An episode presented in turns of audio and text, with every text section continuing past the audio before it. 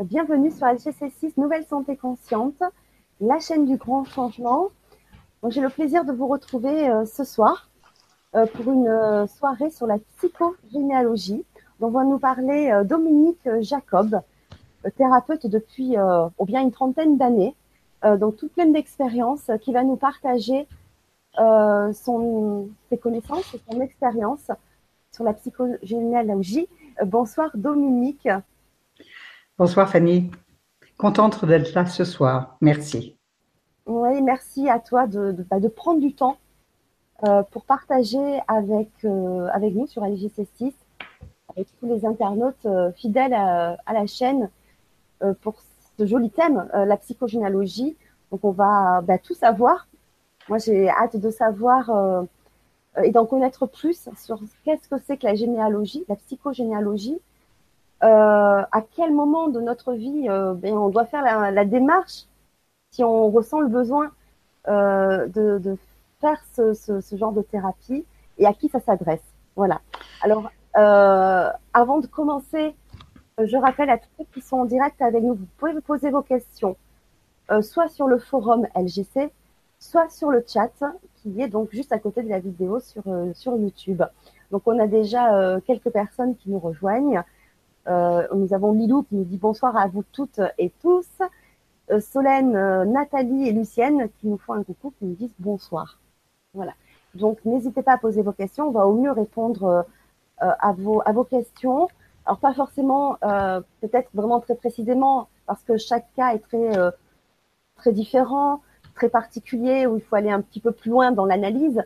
Mais en tout cas, si vous avez des questions un petit peu plus d'ordre général, ou si vous voulez aller plus loin, ben, contactez euh, après par la suite euh, Dominique, qui est donc sur Fréjus, dans le Var, dans la France pour préciser. Oui, parce que souvent les gens viennent d'un peu partout. Alors, ils viennent de partout. Je sais que tu consultes aussi par Skype. Donc, tu, reçois euh, de partout grâce aussi à, Internet. donc, voilà, si vous avez envie d'aller plus loin, et tu fais des conférences aussi, des ateliers dans le Var. Oui. Ça, on en parlera euh, certainement euh, après. Donc moi, ce que je voudrais dans un premier temps, parce que c'est ta première donc, participation au grand changement sur notre chaîne LGC. Euh, et donc, bah, déjà, je voudrais euh, que tu te présentes, qu'on en ah. sache un petit peu plus sur toi. Absolument. Alors, encore une fois, je suis ravie de parler sur la chaîne du grand changement, parce que déjà, rien que le nom eh bien, ça veut dire beaucoup de choses, car nous sommes effectivement dans une période de grands changements. Et je trouve que le titre déjà de votre, euh, comment dirais-je, de votre, ah euh, oui, euh, est très parlante. Et je pense qu'effectivement, il est grand temps que nous fassions un grand changement. Et justement, la psychogénéalogie, bien d'autres approches bien sûr, est un moyen pour justement faire ce grand changement. Alors, pour commencer, me présenter, effectivement, comme tu as dit si bien, Fanny, euh, je suis un vieux de la vieille, puisque euh, j'ai presque 40 ans d'expérience. j'ai été l'élève d'une femme qui est assez connue, euh, qui a été la pionnière à l'époque, c'est Anne-Ancelin Schutzenberger, et euh, je propose d'ailleurs à différentes personnes qui seraient intéressées par la psychogénéalogie de lire les livres d'Anne qui donnent déjà une bonne euh, approche, succincte certes, mais une approche euh, de ce qu'est la, psychogénéalogie. Alors, en fait, oui, je vais vous donner mon parcours qui n'est pas que psychogénéalogique, euh, je suis allée me frotter l'âme à celle des autres, des peuplades dites primitives. Et euh, pendant des années, pendant que je faisais euh, mes classes de généalogiste, eh bien, je voyageais un peu dans le monde entier et je suis allée beaucoup au, chez les Amérindiens. Je suis allée chez les guérisseurs philippins à Manu. Et donc, j'ai d'abord toute cette approche euh, du corps et du corps énergétique, parce que à la base, je suis magnétiseur, médium, canal. Donc, cette partie-là, je sais que dans le grand changement sur votre site, il y a beaucoup de personnes qui sont euh, dans cette démarche plus canal et channeling, etc.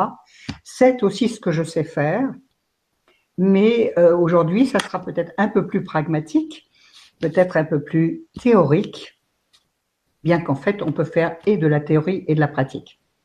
Mais voilà, je voulais quand même dire que euh, j'ai cette approche et que donc mon travail est à la fois de manière pragmatique de voir les choses, mais aussi euh, de, de ressentir et d'être à l'écoute de ce que mes guides me disent pour aller au plus vite, parce que en ce qui me concerne, l'idée c'est de ne pas emmener les gens longtemps, parce qu'on n'a plus le temps d'être malheureux. On a le temps maintenant, il est grand temps d'avoir ce changement pour aller vers du bonheur et rien que du bonheur. Et justement, la généalogie est une possibilité de pouvoir se libérer des souffrances qui appartiennent à nos aïeux, qui appartiennent à notre passé, qu'on le sache ou qu'on ne le sache pas.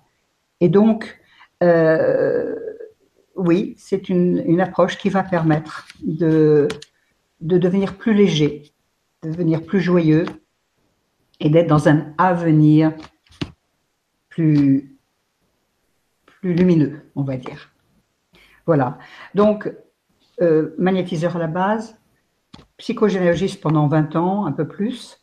Et puis ensuite, je me suis adjoint une autre approche qui est pour moi extrêmement importante, puisque je vous raconterai tout à l'heure euh, qu'elle m'a permis de guérir d'une maladie grave, euh, où j'étais pratiquement en chaise roulante il y a une dizaine d'années. Et Dieu soit loué, j'ai eu cette possibilité d'être enseignée dans le décodage biologique. Ce n'est pas notre euh, approche du jour. Nous y reviendrons en, janvier d'ailleurs, le 8 janvier, très exact, non, le 16 janvier, très exactement. Mais euh, là, j'axerai aujourd'hui plus le travail sur la psychogénéalogie, alors que le décodage biologique, c'est encore peu connu, et c'est pour ça que je fais beaucoup de conférences sur le sujet. C'est aussi d'une quarantaine d'années. Euh, et c'est le docteur Hammer qui a mis cette euh, approche en lumière. Et c'est extrêmement important pour moi parce que c'est une porte d'entrée aussi sur la compréhension de son histoire. Donc voilà le deuxième volet de mon travail. Le troisième, c'est les constellations familiales, sachant que parfois nous n'avons absolument pas accès aux euh, informations qui sont nécessaires pour la guérison. Et donc, les constellations familiales qu'on ne peut malheureusement pas faire par vidéo, parce qu'on a besoin d'être en live, euh, puisque c'est du théâtre. Et donc, euh, ceci permet d'avoir accès aux secrets de famille, aux non-dits, aux mensonges ou à l'absence d'explication. Et c'est dans cette euh, approche-là que moi, j'ai trouvé mon secret de famille qui m'a permis de guérir. Voilà. J'y reviendrai tout à l'heure parce qu'en final, je ferai quand même un tout petit pont sur le décodage pour que les personnes qui auraient envie de continuer avec moi, d'entendre parler de ce, de ce qu'est la généalogie, eh bien, puissent savoir ce que représente le décodage. C'est la compréhension des maladies. D'accord. Voilà. Donc, c'est différent de la psychogénéalogie on va aborder Voilà, c'est complémentaire. C'est complémentaire. C'est un des piliers euh, que j'expliquerai tout à l'heure. D'accord. Mais si on a un cheminement à faire, donc tu, conseilles par oui. par la psychogénéalogie Oui, absolument. Mais la psychogénéalogie, c'est vaste. En fait, pour comprendre où l'on va, il faut savoir d'où l'on vient. C'est une évidence. Et on ne peut pas aller quelque part en conscience si on ne sait pas de quoi euh, nous sommes faits. Qu'est-ce que nous portons en nous qui ne nous appartient pas? La bonne nouvelle du soir, c'est qu'il n'y a pas de fatalité. Il n'y a que des histoires non connues, non comprises ou non guéries. Alors, pour la psychogénéalogie, euh, l'être humain fonctionne suivant cinq modes. On a évidemment le mental, l'intellect avec lequel on parle, on communique. Ça, c'est un premier volet. Le deuxième, c'est l'affectif, la coupe. Hein. Euh, si, je suis aussi tarologue Et euh, si on connaît, pour les personnes qui connaissent, la première carte du tarot, qui est le battleur, sur la carte, il y a cinq euh, objets. Et donc, ça représente justement l'explication de ces cinq piliers de l'être humain. La conscience, le mental, avec une, une flèche. Pourquoi une flèche? Parce qu'on peut nous tuer d'un mot. On peut avoir 10 ans et à l'école, on va vous dire euh, Tu es nul. Et qu'est-ce qui va se passer? Pendant 30 ans de sa vie On va croire qu'on est nul. Ce sont des mots que l'on appelle, euh, comment dirais-je, euh, négatifs, qui sont douloureux et que l'on va garder en soi et qui va nous empêcher d'aller vers notre meilleur. Donc, première chose, la communication. Le deuxième, c'est la coupe, comme je disais. Et l'affectif, c'est euh, toutes les relations telles qu'elles peuvent être, aussi bien familiales qu'amicales et bien sûr parentales en couple. On verra en psychogénéalogie que les rencontres affectives ne se font absolument pas par hasard. Euh, c'est ce qu'on appelle la loi de synchronicité et l'effet miroir. D'accord? On va se rencontrer par affinité d'histoire. Donc on ira regarder ce pilier-là. Et puis on peut aussi aller regarder un troisième pilier qui est le pilier de la sexualité. Là aussi, euh, deux êtres humains vont se rencontrer, peut-être aussi à travers la sexualité, même sûrement. Ça fait partie d'une rencontre, qu'elle soit intellectuelle, affective ou sexuelle. L'idée, c'est d'avoir la totalité. Hein. C'est pouvoir rencontrer euh, dans tous les aspects d'un être, au mieux, trois, quatre ou cinq piliers. Le quatrième pilier, ça va être, alors je vais revenir quelques instants sur le troisième pilier, la sexualité. Eh bien, dans la sexualité, il y a les IVG, les fausses couches, les enfants morts-nés, les, enfants qui sont morts en bas âge. Voilà, tout cela fait partie de la sexualité. Bien sûr, on peut y ajouter évidemment les viols et les incestes. Tout cela fait partie aussi de tout ce que peut vivre un être humain au sein d'une famille. Enfin, le quatrième pilier, c'est l'argent, c'est-à-dire la notion de travail ou la notion d'échec ou de réussite. Donc là encore, on ira voir tout ce qui se passe dans, euh, la, rencontre. Est-ce que notre euh, rencontre affective était aussi une histoire euh, financière? Par exemple, on verra chez les paysans souvent qu'on va se marier ensemble pour garder des terres, par exemple. C'est pas toujours une histoire d'amour, mais c'est une histoire de devoir filial pour euh, garder euh, le, patrimoine. D'accord? Enfin, le dernier pilier, alors dans ce pilier-là, pardon, il y a aussi euh, les problématiques d'héritage. On le voit très bien. Lorsqu'il y a des décès, on va voir des discordances dans les familles, des, même des, de, graves troubles euh, relationnels parce qu'il y a des problèmes d'héritage. On va voir aussi des spoliations. On va voir aussi des euh, malversations. On va voir aussi euh, des croyances pures et simples sur l'argent. Hein. Euh, l'argent ne fait pas le bonheur, ou comment se fait-il que cette personne ait de l'argent, elle doit l'avoir mal, comment dirais-je, mal acquis, etc., etc. Donc on ira voir toutes ces notions dans chaque pilier.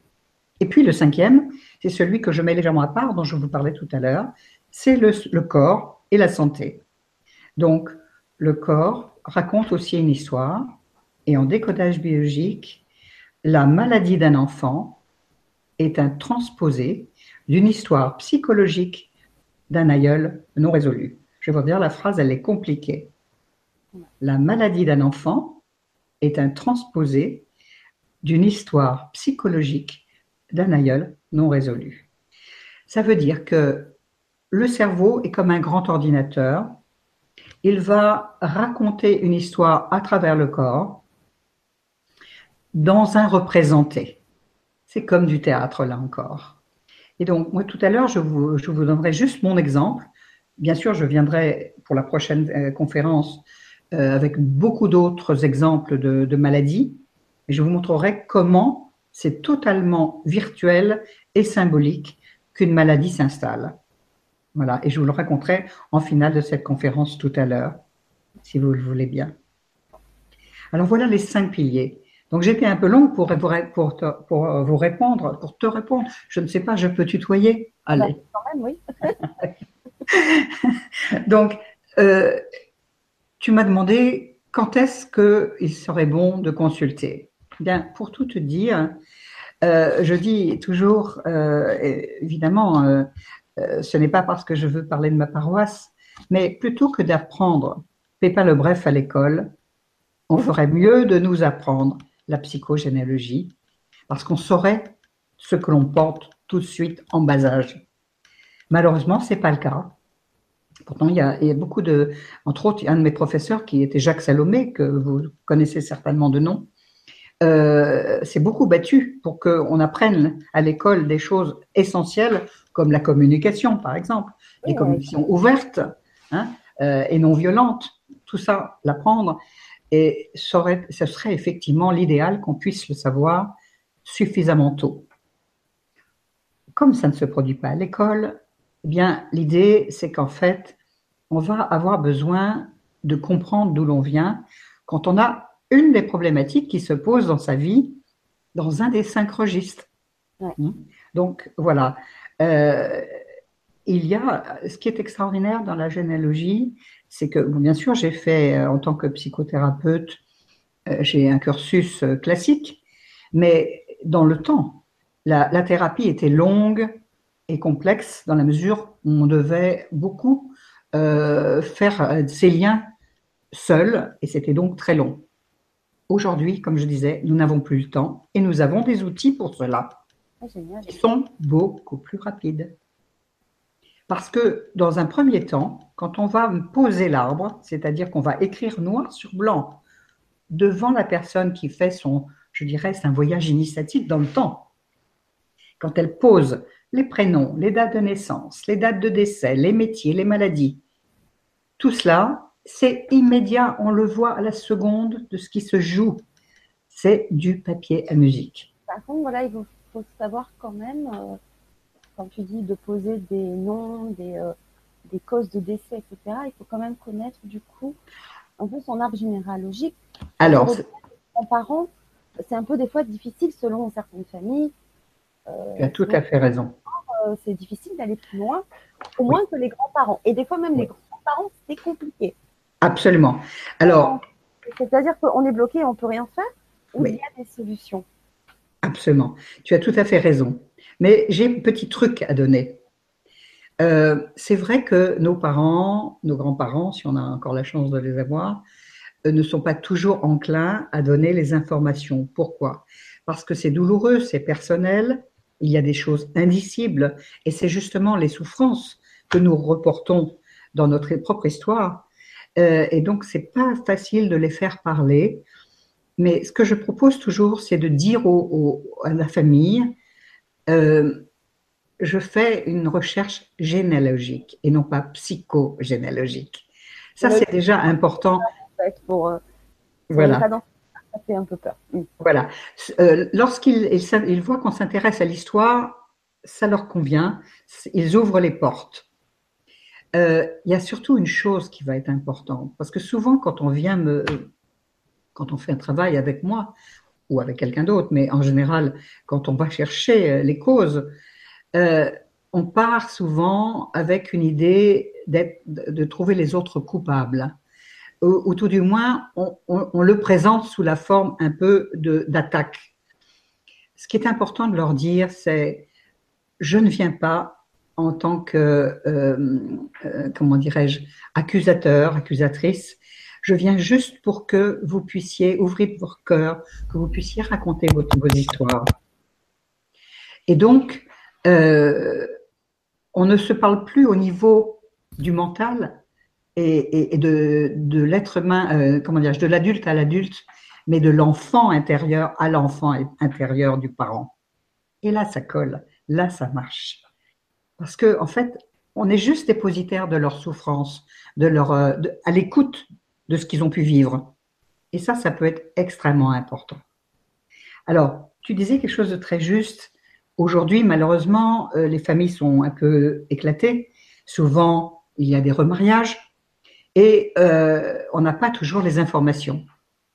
Mais tu as raison, il faut évidemment avoir un minimum d'informations. Évidemment, plus on en a, plus je peux, moi, décoder ce qu'on me donne. C'est évident. Mais ce n'est pas forcément euh, totalement nécessaire, puisque simplement avec un pauvre petit prénom, deux, trois, mettons, peut-être trois, euh, deux dates de naissance et une petite histoire, je peux raconter l'histoire entière.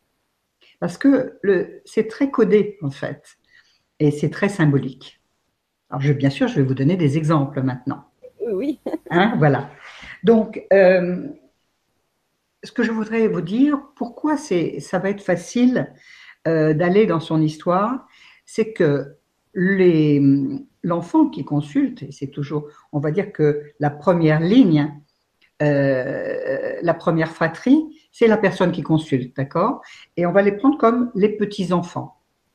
Et les petits-enfants sont impactés par l'histoire des grands-parents, qui eux-mêmes sont impactés par l'histoire des arrière-arrière-grands-parents. Ce qui fait que si on travaille un minimum euh, l'histoire des grands-parents, et là on peut encore avoir des informations, eh bien on va pouvoir aller jusqu'à la cinquième génération. Nous sommes la quintessence de la cinquième génération. Donc, ce qui s'est joué au niveau des grands-parents, c'est un remake de ce qui s'est joué chez les arrière-arrière-grands-parents. Donc, c'est tout simple. On balaye déjà cinq générations. Comment ça marche? Ça se marche par pliage, comme je vous disais. Arrière-grands-parents sur grands-parents, grands-parents sur les petits-enfants, la personne qui consulte. D'accord? Euh,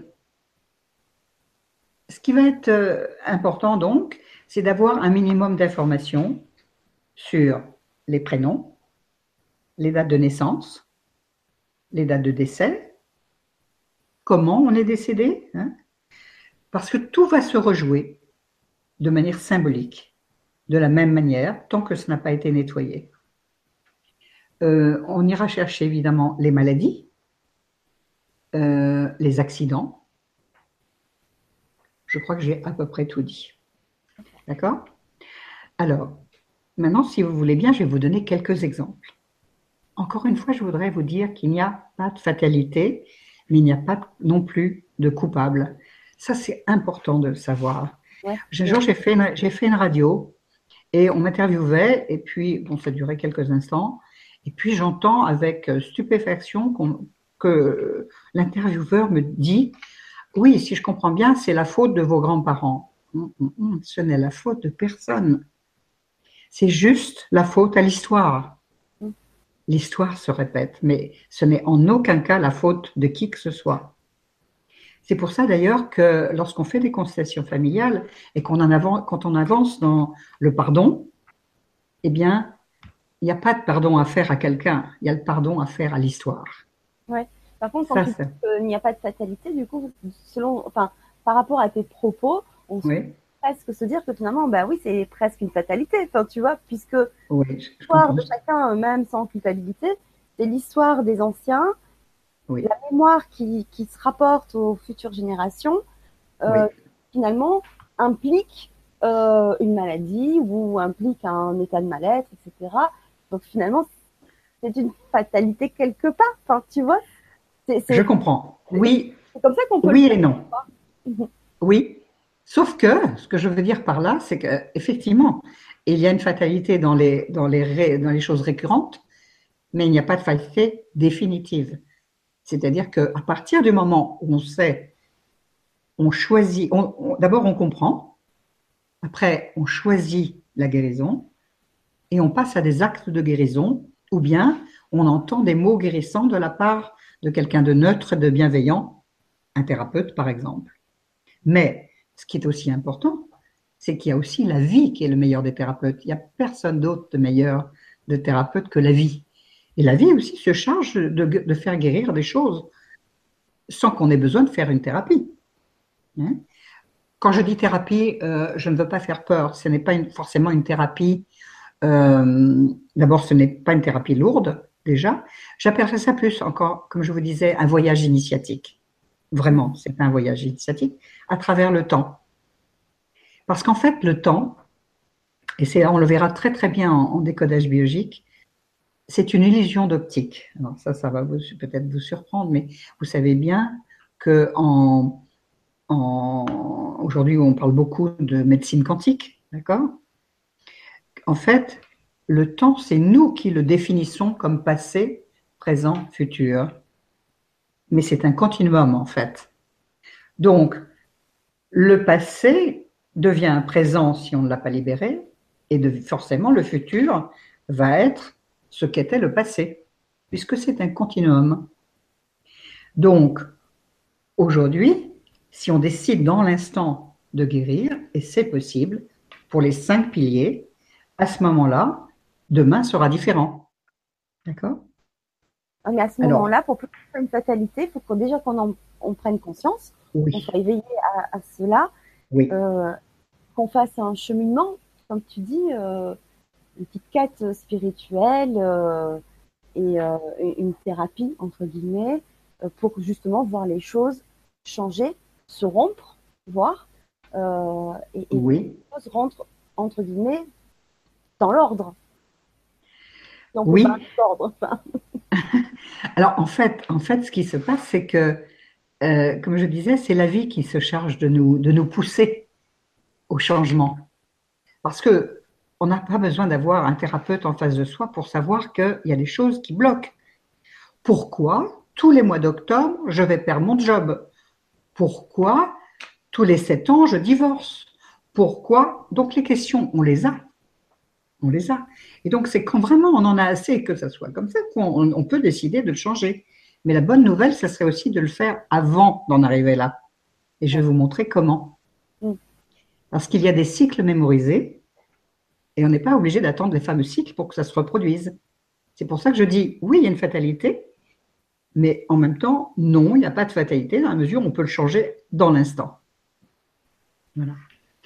Alors, pratiquement, comment ça marche Tu as employé un mot très important que j'ai euh, mis tout de suite dans mon cœur, parce qu'en fait, je n'ai pas précisé quelque chose qui est important pour moi. Oui, je suis psychogénéalogiste, oui, je suis thérapeute depuis 30 ans, 40 ans. Mais ce qui est important pour moi, c'est que je suis dans une démarche spirituelle. Voilà. Et ça, je ne l'ai pas dit au départ. Et c'est important pour moi, ça m'engage que moi, bien sûr. Euh, on n'a pas besoin d'être dans ma mouvance pour, pour, pour, euh, pour, me rencontrer. Je suis bouddhiste, pour, pour, le, pour le dire, hein, qui est une manière d'être, hein, qui est une philosophie de vie. Et en fait, pourquoi je le raconte, et je vais le dire d'ores et déjà, tout le travail que je fais, je le mets dans gîtes de mes deux maîtres spirituels. C'est Amma, Amrita Nandamayi, depuis 30 ans, et depuis un an seulement, mon Sadhguru, que j'ai reconnu comme tel, il y a un an, pour la bonne et unique raison que j'ai été poussée, heureusement mes, mes guides m'ont parlé à, à, aller vers euh, l'Allemagne à Noël dernier, pratiquement un an. Et euh, bien m'en a pris, puisque devant lui, j'ai fait une crise cardiaque et il m'a sauvé. Non, oh, voilà. Donc oui, je suis évidemment extrêmement euh, proche de lui. C'était pas mon moment. Je savais pourquoi j'allais avoir ça. C'était dans une mémoire, comme quoi on peut travailler pour que ça ne se produise pas. Voilà. Hein, ma mère euh, était, a eu ce pépin à Noël. Elle, elle nous a quittés. Mais moi, j'avais suffisamment travaillé pour que ça ne m'arrive pas. Donc, j'ai été guérie dans l'instant par, par, une crise cardiaque. De ce fait, aujourd'hui, tout mon travail, je le remets dans, dans, le cœur de ces deux maîtres qui, pour moi, sont évidemment éminemment au-dessus de moi en tant que maître réalisé. Oui. Et euh, ça ne peut faire que du bien supplémentaire parce qu'eux connaissent parfaitement les karmas. Et donc, si c'est le bon moment, dans le bon dossier avec la bonne personne et surtout sans résistance, eh bien, ils peuvent lever les karmas. En ce qui me concerne, pourquoi je parle de karma, c'est que j'ai été aussi l'élève de Patrick Drouot, et donc je fais vivre les vies antérieures, je les vois et je les fais vivre. Donc ça, c'est encore une autre partie de mon travail. Mais j'en parle quand même parce que pour moi, tout cela fait un tout. Lorsqu'on rentre dans une famille en psychogénéalogie, on ne vient pas de nulle part. On s'est choisi. Alors ça, c'est dur à entendre, parce que parfois, on est dans des familles difficiles, avec des histoires difficiles. Euh, effectivement, des familles où il y a des viols, où il y a l'alcool, ou des choses difficiles. Eh bien, c'est dur à admettre qu'on s'est choisi cette famille-là. Et pourtant, pour son âme, pour l'évolution de son âme, on se l'est choisi. Donc, c'est pour ça que j'ai aussi ce volet-là de régression mémorielle pour aller voir Peut-être que c'est encore plus loin que nos aïeux, c'est notre histoire personnelle d'âme. Voilà. Alors je reviens maintenant. Notre vie euh, terrestre, on va dire, avec euh, tous nos aïeux, euh, même si ça peut aller très loin en psychogénéalogie. Mais du coup, le karma, il y a quand même une différence entre l'âme et ce que l'on a choisi sur Terre, notre famille, c'est ça? Parce que c'est quand même assez limite les deux. Je trouve que c'est très euh, proche. Oui, c'est très proche. Oui, oui. Euh, alors, c'est vrai que ce n'est pas tout à fait le sujet de ce soir, mais je voudrais juste dire que, euh, effectivement, on pourrait parler longuement de, de, de, la vie avant la vie ou la vie après la vie, mais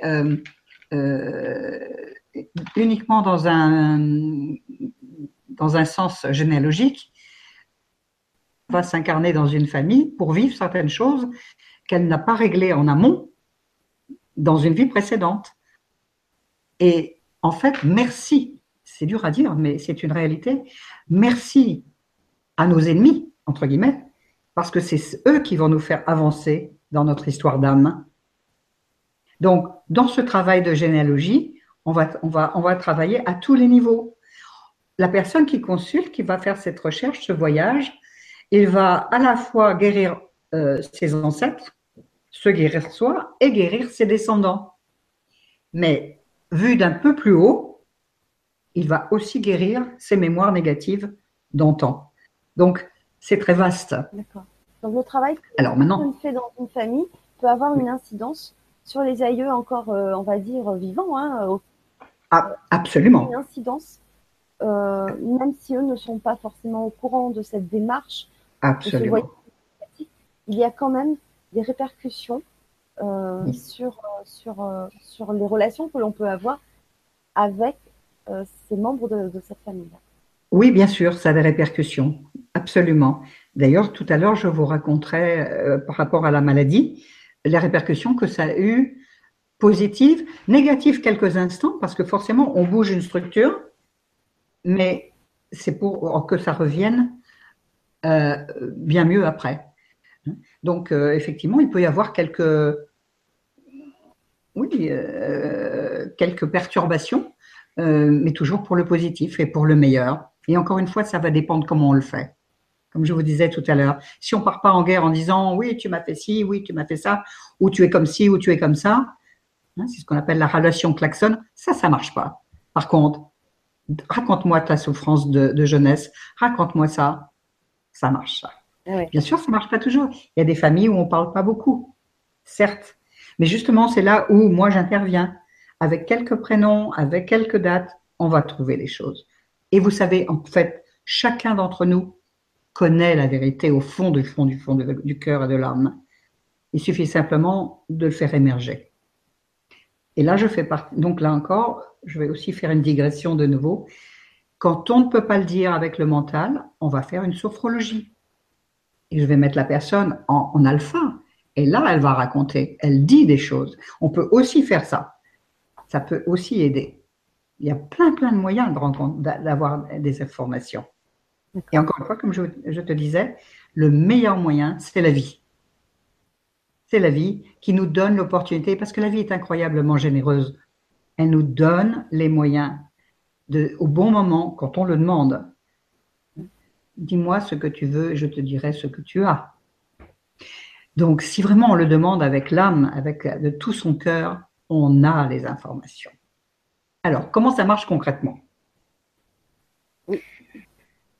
Les prénoms. Je vais donc euh, donner quelques. Bien sûr, c'est extrêmement vaste. On peut faire une conférence rien que sur les prénoms. En général, quand, je démarre, on pose plein, plein, plein de questions sur tous les prénoms. Je vais faire une petite, euh, euh, un petit explicatif avant de commencer. Je vais donner que quelques prénoms pour vous montrer comment ça marche. Mais en général, ce que je propose, parce que je trouve que c'est un petit cadeau à faire aux gens qui ont la gentillesse d'écouter, c'est que je me mets à leur disposition après la conférence pour leur donner l'information sur leur propre prénom, pour tous ceux qui voudront, et c'est gratuit bien sûr. Voilà. Au moins ça. Si, si, les personnes le souhaitent, ils peuvent m'écrire pour que je leur donne au moins l'explication multiple du, de leur prénom. C'est tout. Après, bien sûr, comme tu l'expliqueras, nous ferons des, des ateliers où il y aura une ouverture beaucoup plus large mais là, c'est juste un petit cadeau d'être venu écouter, au moins pour le prénom. Alors, ne le mettez pas tout de suite sur le chat euh, ou sur le forum. c'est par mail directement. Comme tu veux, à moins que tu préfères le chat, c'est comme tu veux. Euh, bah, disons qu'ils sont tellement nombreux que ça va pas être possible de faire que ça, sinon on va passer la soirée à faire des prénoms. Quand on parle de, de, prénoms, ça commence comme ça, ouais. Mais euh, c'est vrai que du coup, on a tous les liens de Dominique sous la vidéo. Malheureusement, absolument tous. Je pense que le plus simple pour Dominique, c'est peut-être par, euh, par mail. Donc, n'hésitez pas à lui envoyer un petit mot suite à la conférence de ce soir avec votre prénom. Pour voilà, ben, c'est en tout cas très généreux très gentil de ta part parce que c'est un peu même le départ, on va dire. Hein, c'est le départ. Parce que ça part de soi d'abord. Voilà. Et, après, c'est le, le reste et surtout sa famille. Si on veut aller plus loin dans sa démarche, mais ça commence par soi. Donc, merci beaucoup. Voilà. Et c'est ce qui est très important, le prénom, parce que euh, ça nous est unique. Dans une famille, il y a une fratrie, et tout le monde s'appelle euh, Jacob, pour donner un nom. Hein. Mais Dominique, il n'y en a qu'une. Donc c'est unique et c'est extrêmement important. Et il faut savoir que les prénoms ne sont pas donnés n'importe comment. Depuis des, dizaines d'années, euh, tous les généalogistes, on se rend compte que tous les prénoms qui sont donnés ont la même histoire derrière, ont la même coloration. C'est pour ça qu'on peut en faire un, codage. Donc, les parents qui donnent un prénom pensent que c'est parce que c'est le grand-père, parce que c'est l'héroïne d'un livre, parce que c'est euh, euh, une actrice que j'aime bien. Non, non, non. C'est première lecture, mais deuxième lecture, le prénom raconte une histoire très précise. Alors, je vais vous donner quelques exemples maintenant. J'ai dit tout à l'heure que ce qui était important, c'était de voir la place aussi que l'on a. Donc, le prénom, la place, la date. D'accord? Dans une famille, il est certain que quelqu'un qui est né en 1917 pendant, en Russie euh, pendant euh, la Révolution mhm. n'a pas le chemin de vie pareil à quelqu'un qui est né dans la Creuse en 1970 tant de paix, tant de guerre, et pas du tout les mêmes histoires. Donc, on a aussi cette fameuse incidence historique, d'accord? Et une incidence de place. Si, un, de vos... Euh, moi, je n'ai rien à cacher, je suis née en 46, après-guerre. Il est certain que si j'avais une sœur qui était née en 39, elle n'aurait pas vécu du tout les mêmes choses. Donc, c'est intéressant de voir que tout ce que l'on va pouvoir décoder, c'est pas en fonction de l'histoire seule, c'est en fonction du ressenti. Parce qu'on n'a pas les mêmes sensations, on n'a pas les mêmes ressentis. Euh, souvent, d'ailleurs, on me dit, mais parfois, je me demande si je fais partie de la même famille, parce qu'on n'a pas du tout le même regard sur les choses. Pourquoi? Parce que, un, on n'a pas la même ressenti soi-même, et deux, la personne, dix ans plus tôt, ou dans d'autres circonstances ne va pas fonctionner de la même manière. Hein. un, parent qui était extrêmement violent à l'âge de 20 ans ou 30 ans va devenir grand-père gâteau. C'est pas la même, c'est pas le même homme, pas la même personne. Donc c'est le ressenti qui va compter. Et c'est le maître mot de tout le travail qu'on peut faire, le ressenti. c'est ça la bonne nouvelle aussi. C'est que peu importe l'histoire, c'est le ressenti qui compte. Donc, on va travailler avec le ressenti de chacun. Et ça, personne ne peut le, ne peut le changer. Donc, on peut toujours y avoir accès. Et ça va être particulièrement important pour euh, le décodage biologique, pour les maladies. Et c'est en fonction des ressentis. Alors, les prénoms. Je vais vous donner quelques prénoms. Euh, le plus connu et le plus simple, c'est René. René, c'est un enfant de remplacement, renaître à la place de. D'accord? Ça veut dire que c'est un enfant qui raconte l'histoire de quelqu'un qui est décédé avant et qui va, qu'on va, qu'on va missionner à la vie pour raconter l'histoire de l'enfant décédé.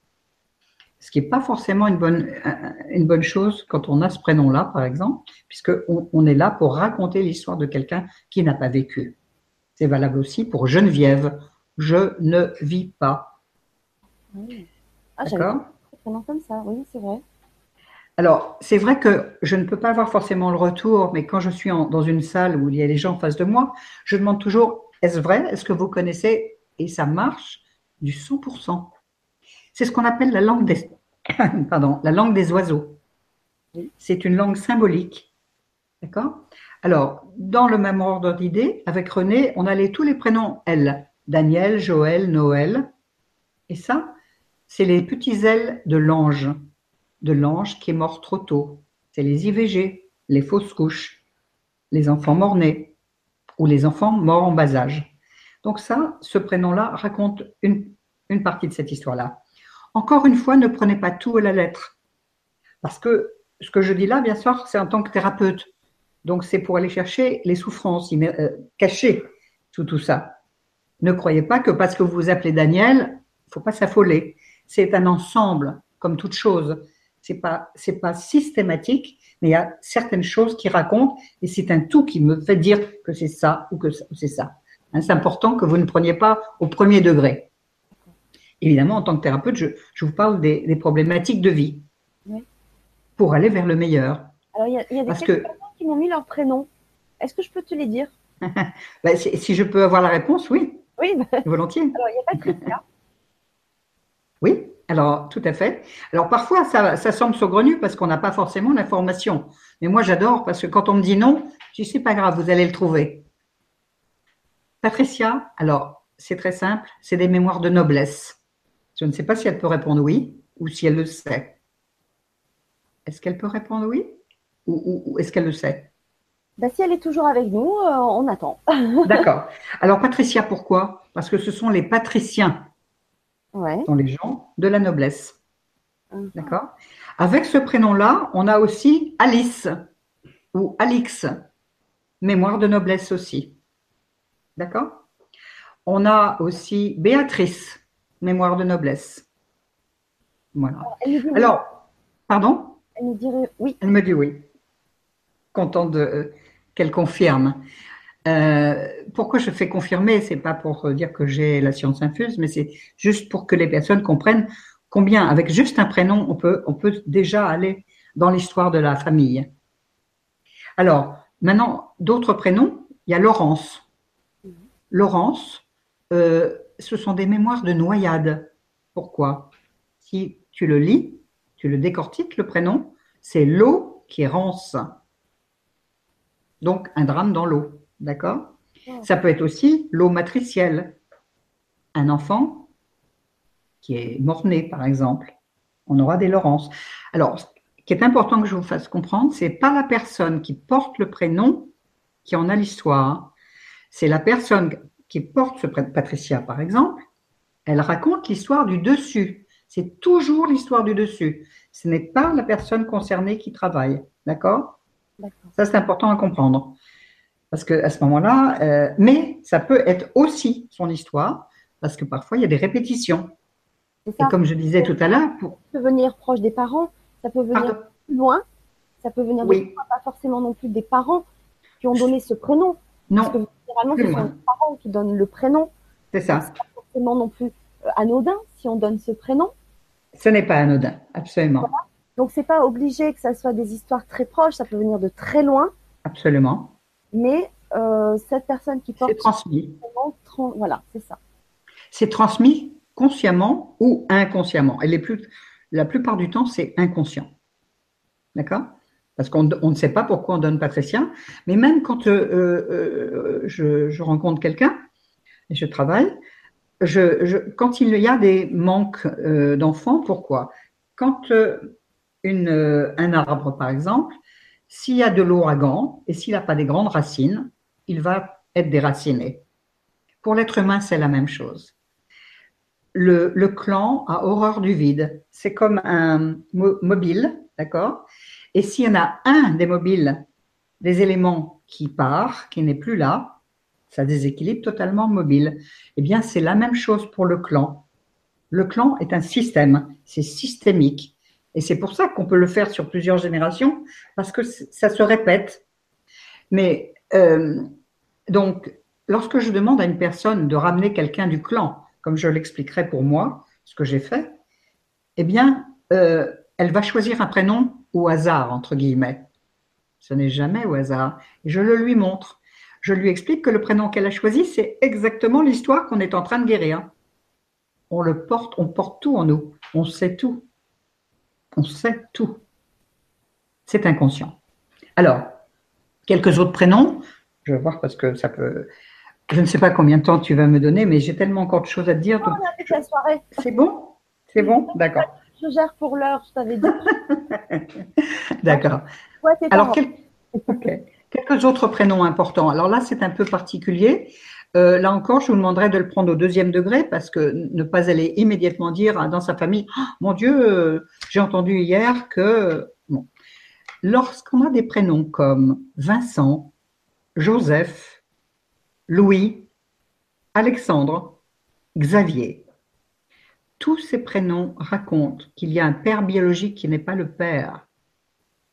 Donc c'est quand même une grosse histoire. pourquoi Vincent je vais te le traduire. Je m'en viens d'un autre sang. Vincent. D'accord? Euh, Alexandre, il y a un X, c'est l'inconnu. En mathématiques, un X, c'est l'inconnu. Eh bien, quand il y a Alexandre, c'est qu'il y a un inconnu dans le système. Un père qui a mis un enfant au monde, enfin, qui a euh, mis la graine, d'accord, mais qui n'a pas reconnu l'enfant et on est élevé par un autre homme. C'est pourquoi je parle de Joseph aussi. Parce que Joseph n'était pas le père du Christ, il était l'homme qui a élevé le Christ, etc., etc. Et on peut avoir toutes les nuances. On peut avoir des nuances bibliques, on peut avoir des nuances, euh, euh, avoir une certaine connaissance multiple. Tout peut donner sens à un prénom qui vous semble tout simple et tout banal. Euh, pourquoi Xavier? Parce que là aussi, il y a un X à Xavier. Hein. voilà. Donc Joseph. Et Louis, pourquoi? Parce que Louis, si on regarde l'histoire de France, on avait Louis XIV, Louis XV, Louis XVI. Et on avait toujours le même prénom, seulement on mettait un, comment dirais-je, euh, un chiffre devant, après.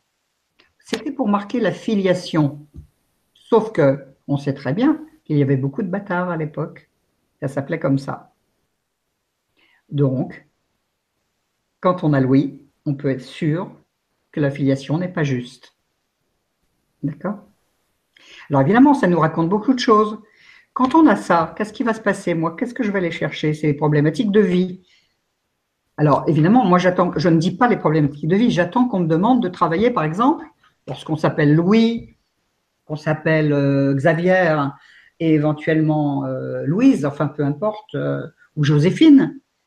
Moi, j'attends qu'elle me dise, cette personne, euh, moi, je ne comprends pas pourquoi j'ai des problèmes d'argent.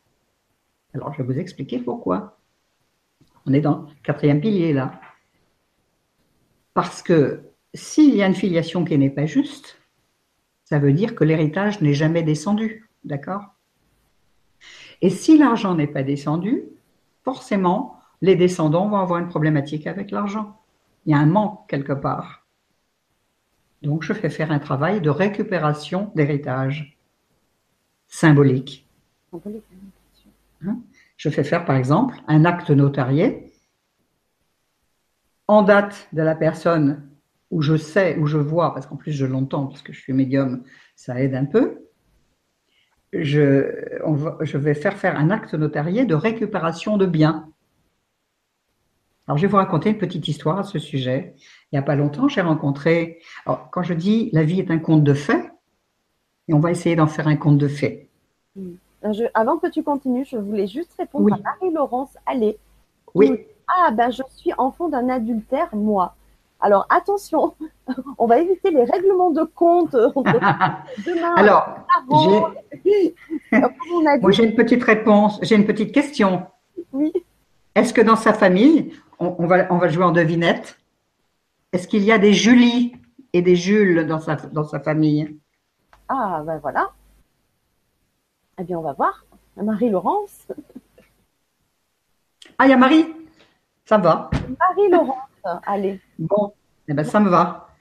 Parce que Marie, excusez-moi l'expression, c'est la sainte et la putain, Marie, d'accord? Et Marie, c'est Marie couche-toi là, aussi. Mémoire d'adultère. Mémoire d'adultère, ah ouais, d'accord. Parce que ça, c'est du langage courant, populaire. Oui, mais il est très, il est très, il veut bien dire ce qu'il veut dire, le langage populaire. Il est extrêmement juste. D'accord. Je ne dis pas que c'est elle qui est Marie, couche-toi là, nous sommes bien d'accord.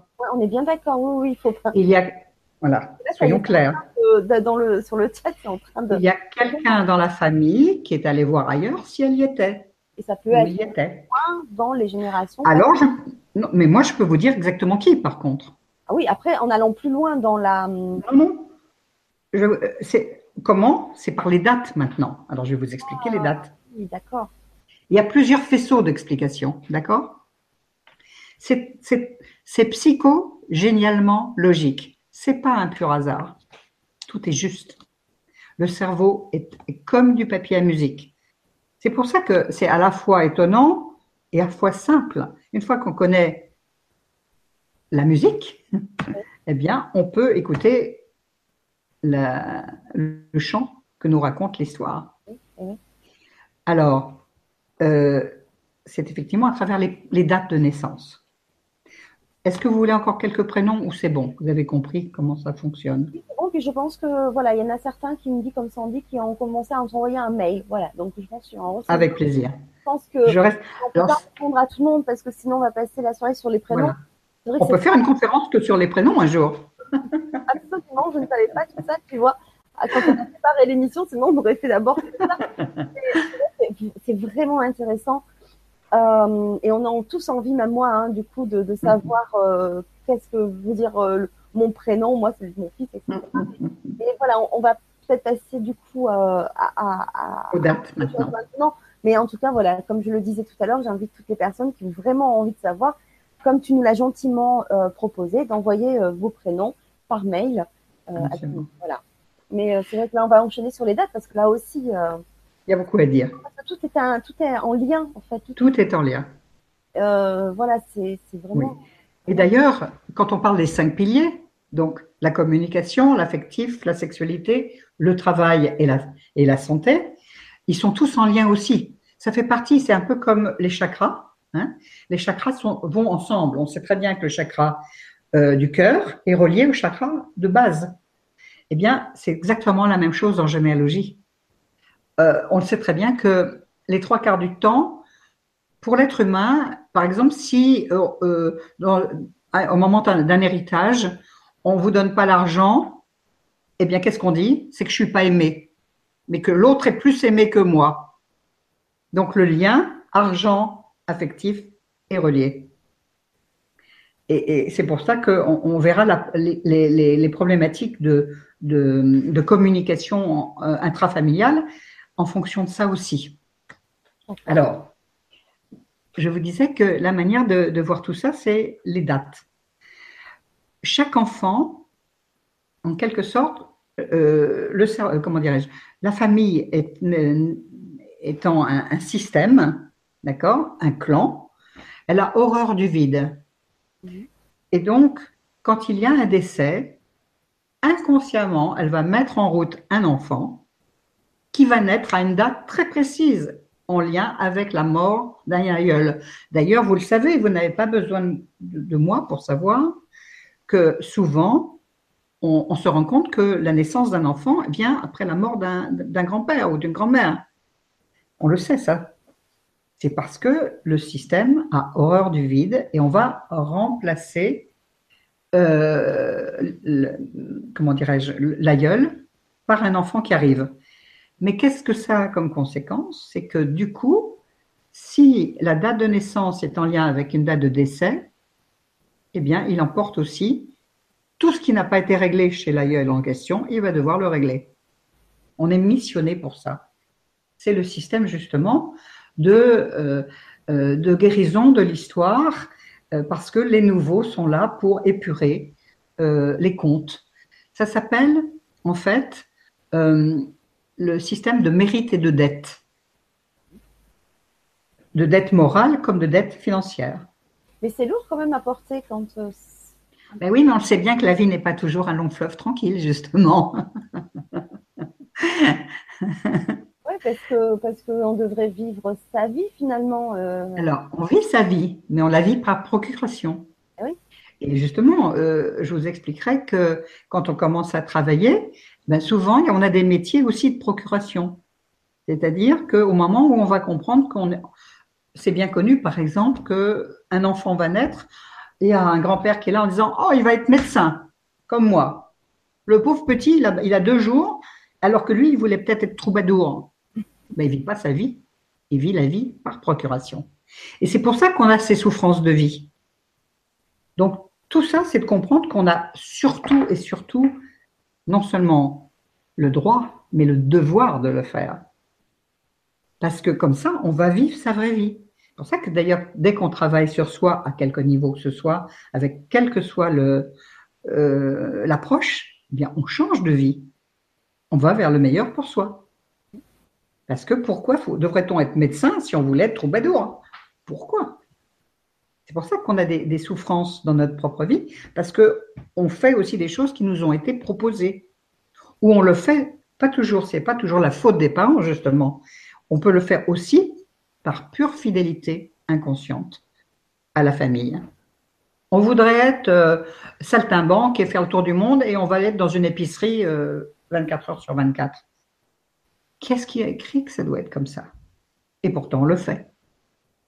Donc, tout le but de tout ça, c'est d'être enfin libre et de vivre, comme tu disais, sa propre vie. Mais faut-il encore en être conscient? Mais même en étant seulement conscient, on a ce qu'on appelle les résistances au changement et les résistances parce qu'on pense que si on le fait, on va être méchant enfant. On est fidèle au malheur. Et qu'on va faire du mal, on va être le mauvais. Voilà, on va être le vilain petit canard. Ça. Alors que, en fait, ce qu'on doit comprendre, c'est plus on va le faire pour soi, plus on va libérer les aïeux, et bien sûr, plus on va libérer ses descendants. D'accord? Alors, les dates. Hein, euh, je vais vous montrer, j'espère que vous allez pouvoir le voir. J'ai fait un petit dessin. Est-ce que tu le vois? Est-ce que tu le vois là? C'est bon? Parfait. Alors, c'est un cercle. C'est ce que j'appellerais le cercle de la vie. D'accord?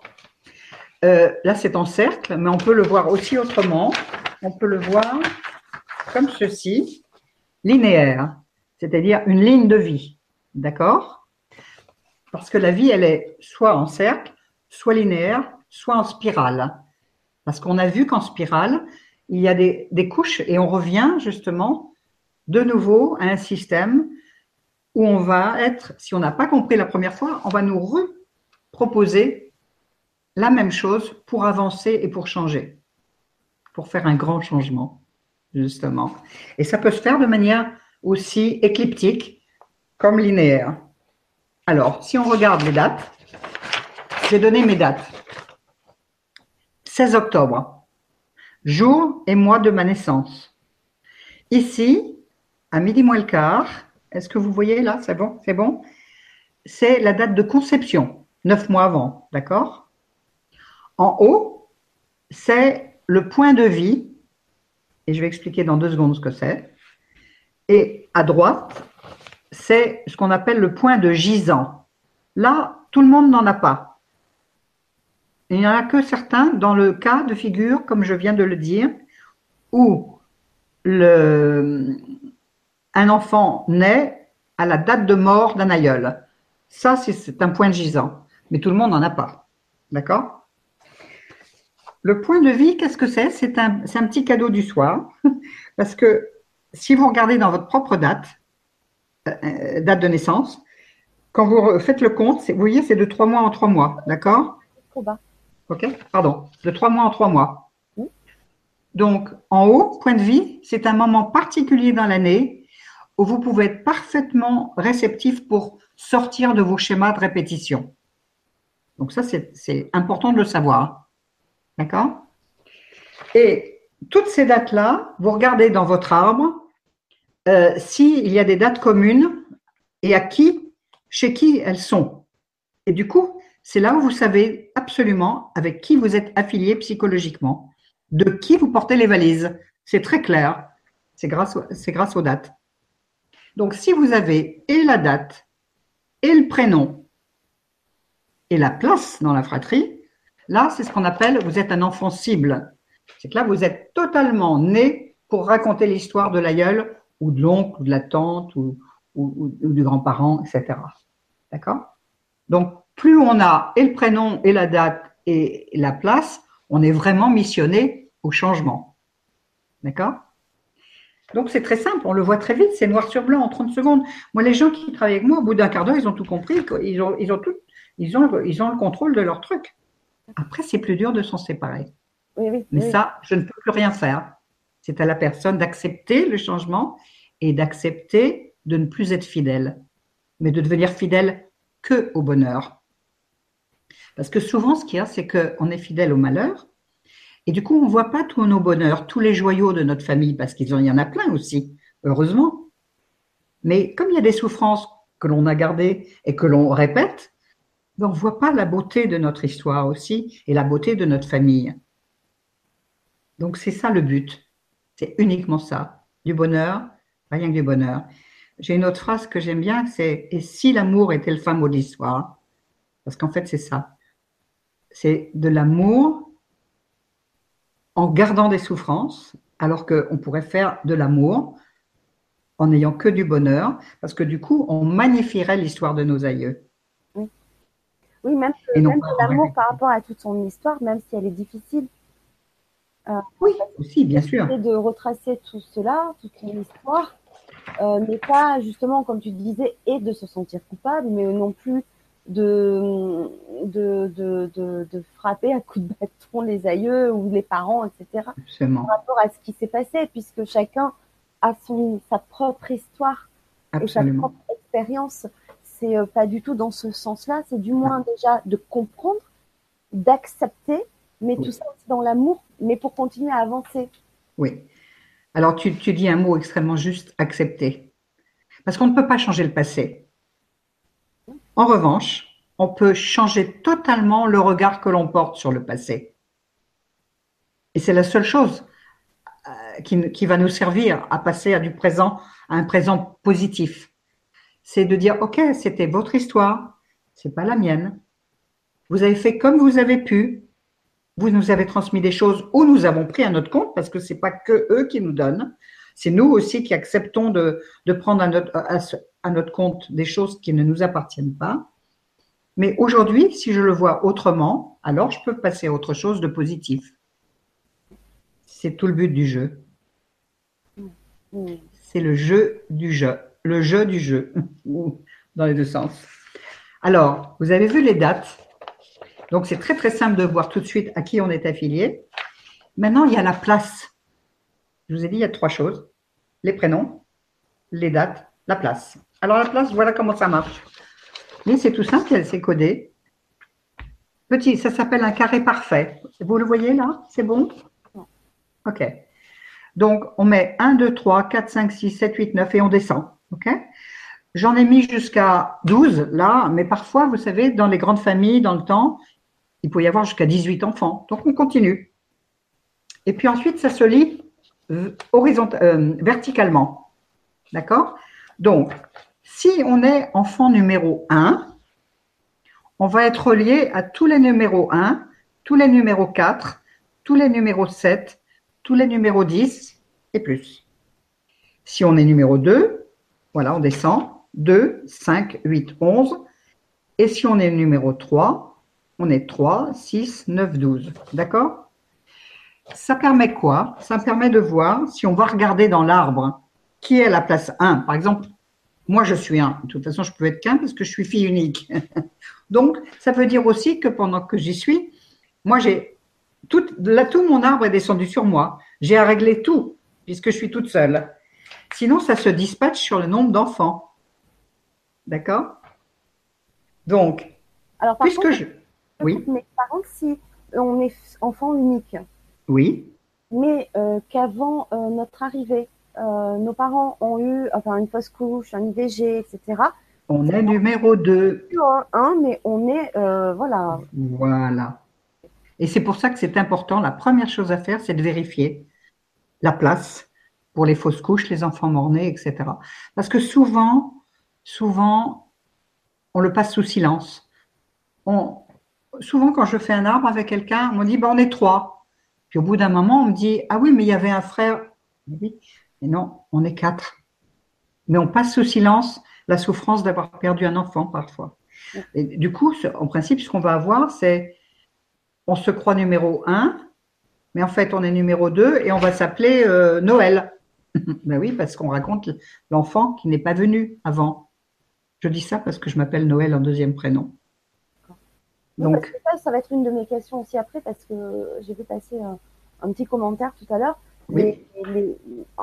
pour revenir sur les prénoms, c'est notre premier prénom, mais les autres prénoms. Ils comptent aussi. Comptent aussi. Il y a une, un lien avec son. Alors, oui, absolument. Et ce que je voudrais dire, c'est que les deuxièmes prénoms, ils racontent d'autres histoires, mais parfois, surtout, c'est qu'on glisse le prénom, alors c'est pas tout le temps bien sûr, mais euh, en deuxième prénom, on glisse des histoires anciennes. Par exemple, un papa qui va mettre le prénom de sa petite amie qu'il n'a jamais oublié. Qu'est-ce que ça va donner? On ne peut pas se fiancer, on ne peut pas se marier. Pourquoi? Parce qu'on est l'éternel fiancé de papa. Nettoyons ça si on veut faire sa vie affective personnellement. Hein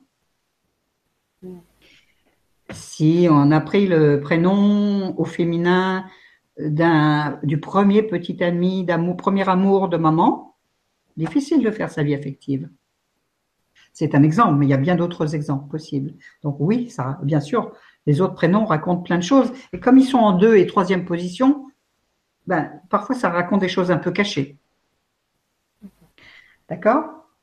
Alors, donc vous avez compris le carré, comment ça marche. Hein? Et ça va permettre de voir si on est bien à la bonne place. Par exemple, quelqu'un qui vient me voir en me disant Dominique, je ne comprends pas, je ne me sens pas à ma place. Je vais tout de suite aller regarder la place là. Si ça se trouve, elle, pas, elle ne se sait pas à la bonne place. C'est un des exemples. Il peut y en avoir d'autres. Par exemple, euh, on va me dire, euh, Dominique, je viens travailler parce que je suis un peu boulimique, je mange trop et je suis un peu trop costaud. Et euh, je vais lui demander, est-ce que, par exemple, tu manges pour deux? Est-ce que tu achètes les affaires en double? Est-ce que... Plein de choses comme ça? Et elle va me répondre, oui. Et là, je lui dis, eh bien, tu n'es pas numéro X, mais tu es numéro Y, parce que tu avais forcément un jumeau et tu manges pour deux etc., etc. Ça va donc dépendre comment la personne va parler aussi. On n'a pas forcément. Vous pouvez presque venir sans une histoire. La manière simplement dont vous parlez, les mots que vous prononcez, euh, les comment dirais-je, les silences que vous faites, le, la manière dont le corps se, fait. Par exemple, quand il y a un secret de famille, eh bien, on va mettre, on va parler comme ça, avec la main devant la bouche. Tais-toi, ne dis rien. Donc là, je sais que je dois aller chercher un, secret. Et là, après, je lui demande Quelle profession as-tu? Elle va me répondre Moi, je suis secrétaire. Le secret à terre. Etc. Les métiers nous racontent une histoire. Donc, quand on est secrétaire, vous avez bien compris qu'il y a un secret à aller débusquer. euh, alors je parle des métiers maintenant, puisqu'on en est au métier. Si on est kinésithérapeute, si on est aviateur, si on est euh, alpiniste, eh bien là, probablement que l'on est en lien avec quelqu'un qui a perdu un, un, enfant, qui a perdu une personne. Pourquoi? Parce que quand on monte en avion, on va vers le ciel. On va retrouver ces petits êtres morts trop tôt. Alpiniste, pareil. Kiné, c'est on va faire marcher quelqu'un. Parce que quand on est mort, on ne marche plus. Donc voilà, c'est tout symbolique, mais ça raconte ça. Euh, il y a beaucoup d'autres. Tous les autres métiers ont un sens aussi, mais ça serait très très long. Donc on peut trouver ça. Les numéros de téléphone nous donnent plein d'informations. Les noms de rues nous donnent plein d'informations. Tout fait sens. Alors, quand je vous raconterai mon histoire, je vous montrerai combien euh, l'adresse était importante. Alors, on a vu les prénoms, les dates de naissance, les dates de décès, les métiers, je vous ai donné quelques-uns, la place dans la fratrie. Donc, vous voyez déjà que ça nous donne énormément d'éléments avec euh, de manière des choses extrêmement pragmatiques qui vont nous permettre d'avoir euh, des informations très très précises. D'accord? Euh, Donc, j'étais donc dans, les comment dirais-je dans les métiers,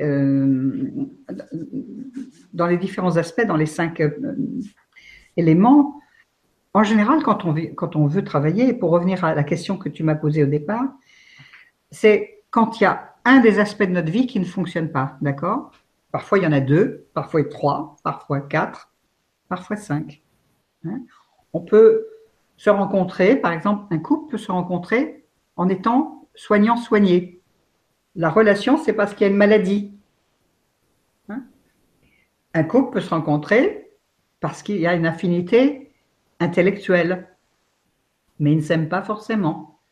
Un couple peut se rencontrer parce que sexuellement ils s'entendent très bien, mais affectivement c'est pas le grand grand amour, etc., etc. Hein, comme je vous disais, le but de tout ça, c'est d'arriver à entrer en lien dans tous les aspects de, notre être. Vous savez qu'il y a plusieurs sortes d'amour. Il y a l'amour de base, l'amour physique, puis un amour déjà nettement au-dessus, qui va être un amour euh, euh, de l'être, et puis il y a ce qu'on appelle l'amour agapé. C'est tous les niveaux. Et là, on fait entrer aussi l'amour, euh, l'amour divin. D'accord? Ça, c'est l'idéal. Hein, c'est de rencontrer la personne sur ces trois plans-là. Alors, les rencontres, elles ne se font jamais de manière fortuite. Ce qui m'amuse toujours, c'est que souvent, on me dit Ah, mais dans l'arbre de mon mari ou de ma femme, c'est très compliqué, euh, ça vraiment, ça fonctionne pas. Mais moi, ça m'amuse parce que, en général, je dirais même tout le temps, on est en concordance, on est en miroir. Donc, tout ce qui est d'un côté, c'est de l'autre, mais sauf qu'on ne le sait pas forcément.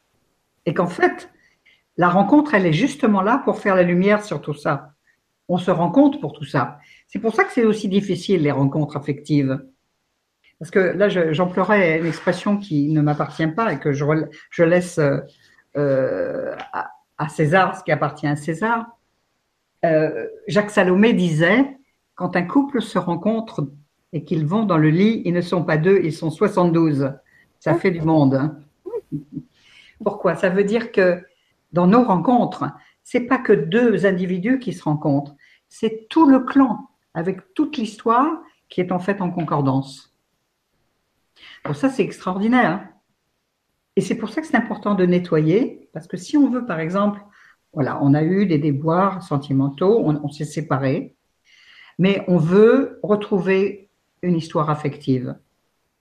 Eh bien, il faut nettoyer son histoire, sinon on va rencontrer le pendant en face. Voilà. Donc, plus on va nettoyer chez soi, plus on va rencontrer dans l'histoire de l'autre quelque chose qui soit en cohérence. C'est totalement cohérent. Donc, plus il y aura de la joie là, plus on va rencontrer la, même, la personne qui sera aussi dans, cette même, dans ce même miroir. Donc, à tous les niveaux, que ce soit pour ses ancêtres, que ce soit encore pour ses, son âme, ou que ce soit pour ses descendants, tout le monde travaille et tout le monde euh, guérit en même temps parce que c'est un puzzle. C'est comme un jeu de, dames. C'est un puzzle. Voilà. Alors, on a vu.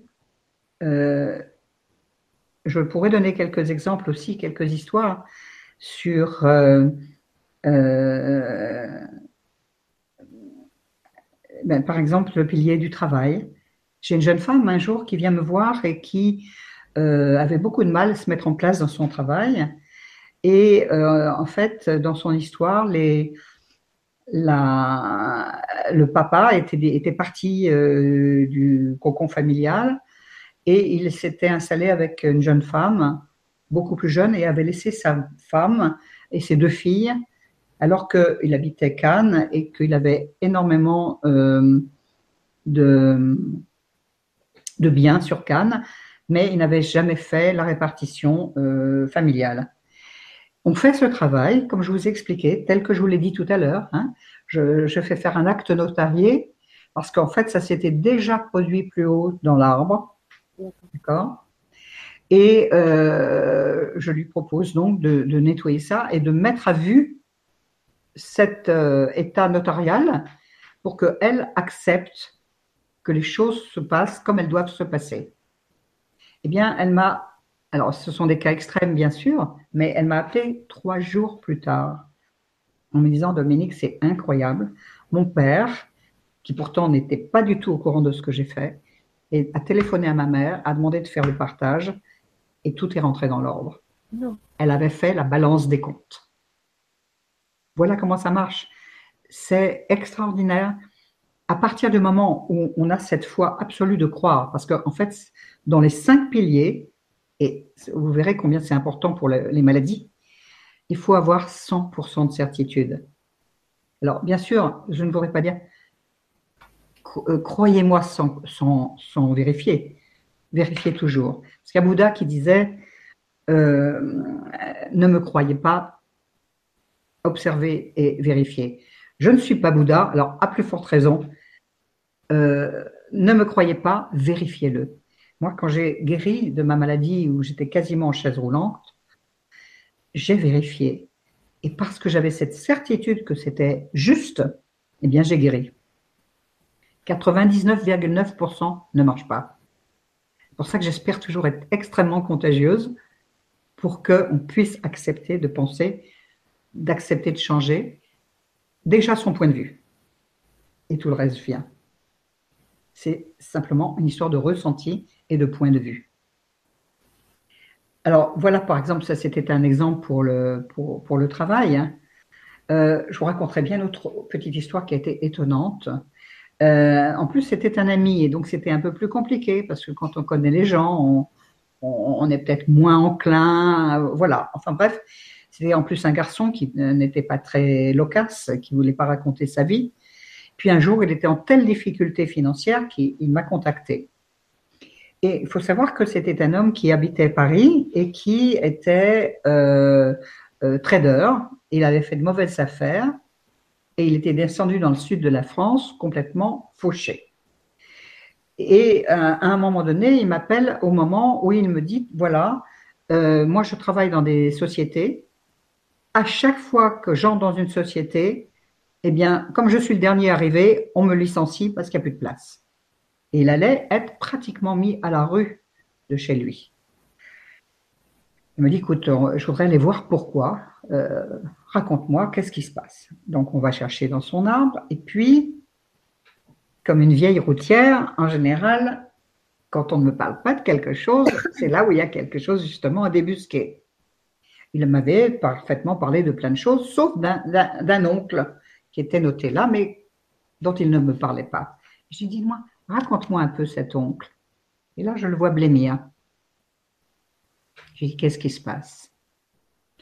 Et là, il me dit, écoute, voilà, il y a quelques années, j'étais euh, dans la rue du, sud de la France où j'étais venu m'installer, comme par hasard, dans ce petit village, hein, que je ne nommerai pas, mais un tout petit village. Et un jour, j'étais dans la rue et je croise un homme avec qui je commence à parler, un type extrêmement érudit qui était mendiant. Et je me rends compte que c'est mon oncle. Et là, il fond en larmes. Alors, ce que je voudrais dire là, à cet instant, c'est que on ne guérit pas d'en comprendre et juste avec la tête. On guérit dans l'alignement corps, cœur, esprit. Ce n'est que dans l'émotion qu'on va guérir. C'est pour ça que à un moment donné, moi, je baisse le ton et je parle à l'âme et, plus à la tête. Et c'est parce que on va être touché émotionnellement qu'on va pouvoir guérir. Et je vais lui dire, quel âge avait-il cet homme? Mais il me dit, il avait 45 ans quand je le rencontre. Et je lui demande, quel âge as-tu? 45 ans. Ça s'appelle les cycles mémorisés de Marc Fréchet. Alors, je vais vous en parler quelques instants après. C'est le dernier volet de la psychogénéalogie. C'est que les choses ne se répètent jamais par hasard, elles se répètent par date. Ouais, c'est énorme. Nous sommes un computer, en fait. Nous sommes un ordinateur. Heureusement que je connais mieux le cerveau que l'ordinateur, parce que j'ai toujours des soucis techniques. Fanny est très au courant. Mais merci mon Dieu, pas ce soir. J'espère que tout le monde m'entend pas. mais c'est assez extraordinaire parce que le cerveau est complètement relié aux dates euh, et aux ce qu'on appelle les dates anniversaires.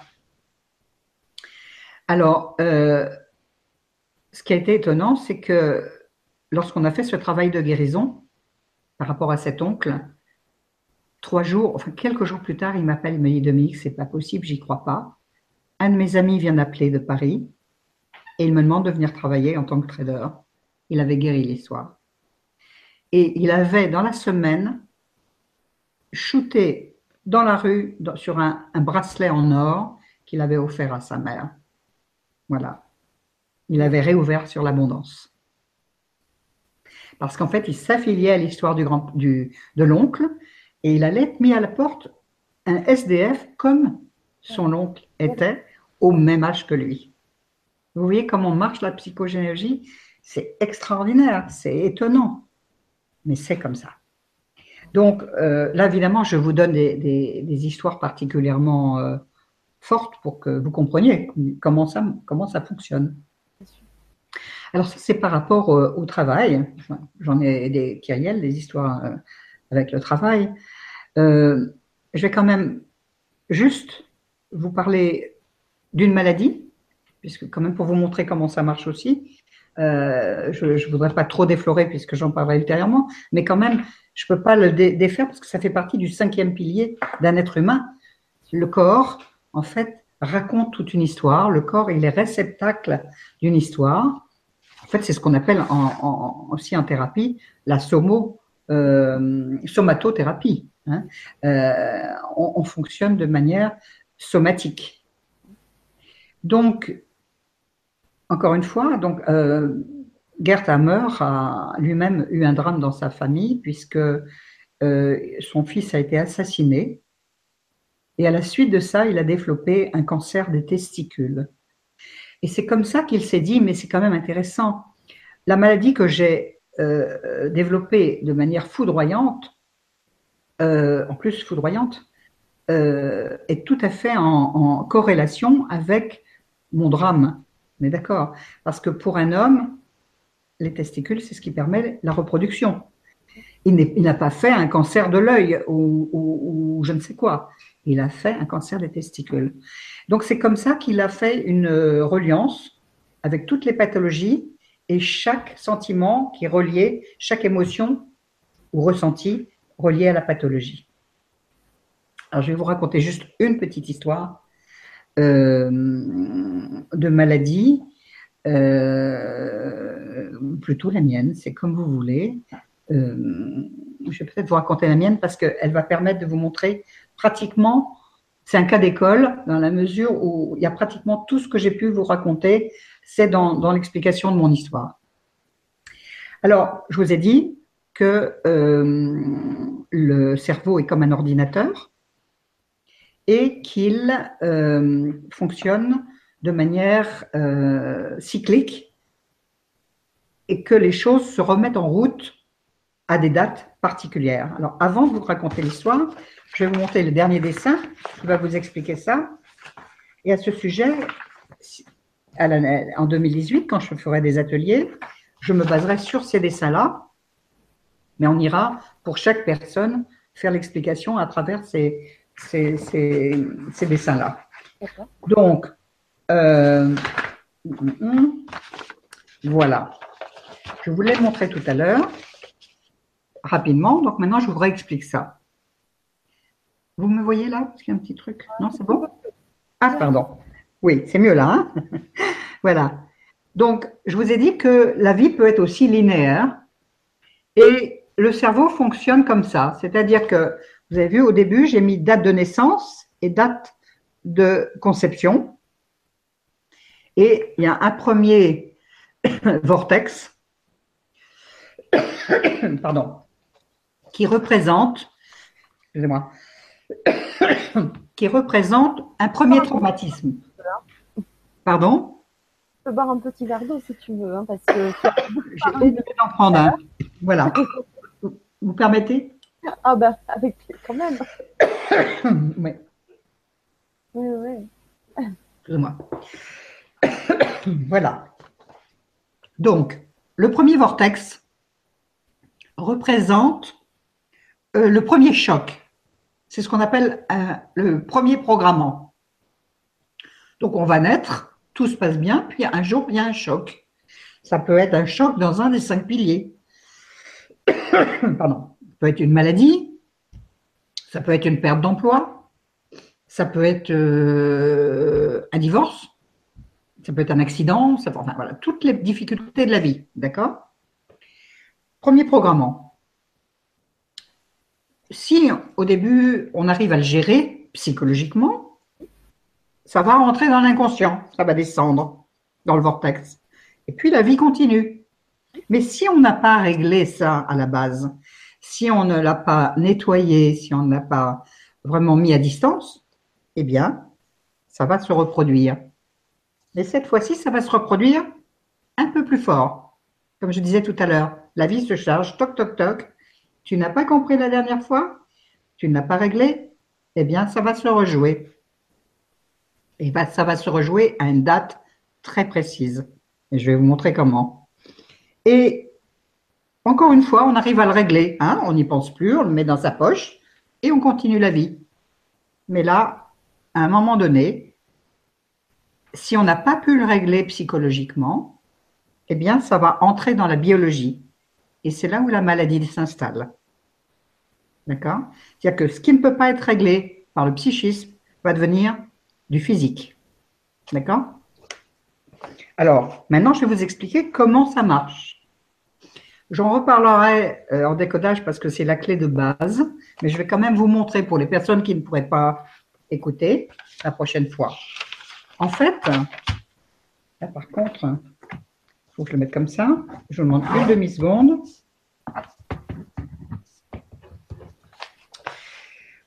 En fait, là, il va falloir que vous me croyiez sur parole. Parce que je l'ai appris comme ça il y a, 40, il y a, il y a 20 ans. Et c'est extrêmement complexe parce que le cerveau, il est très complexe sur un plan des calculs. Il sait très bien faire.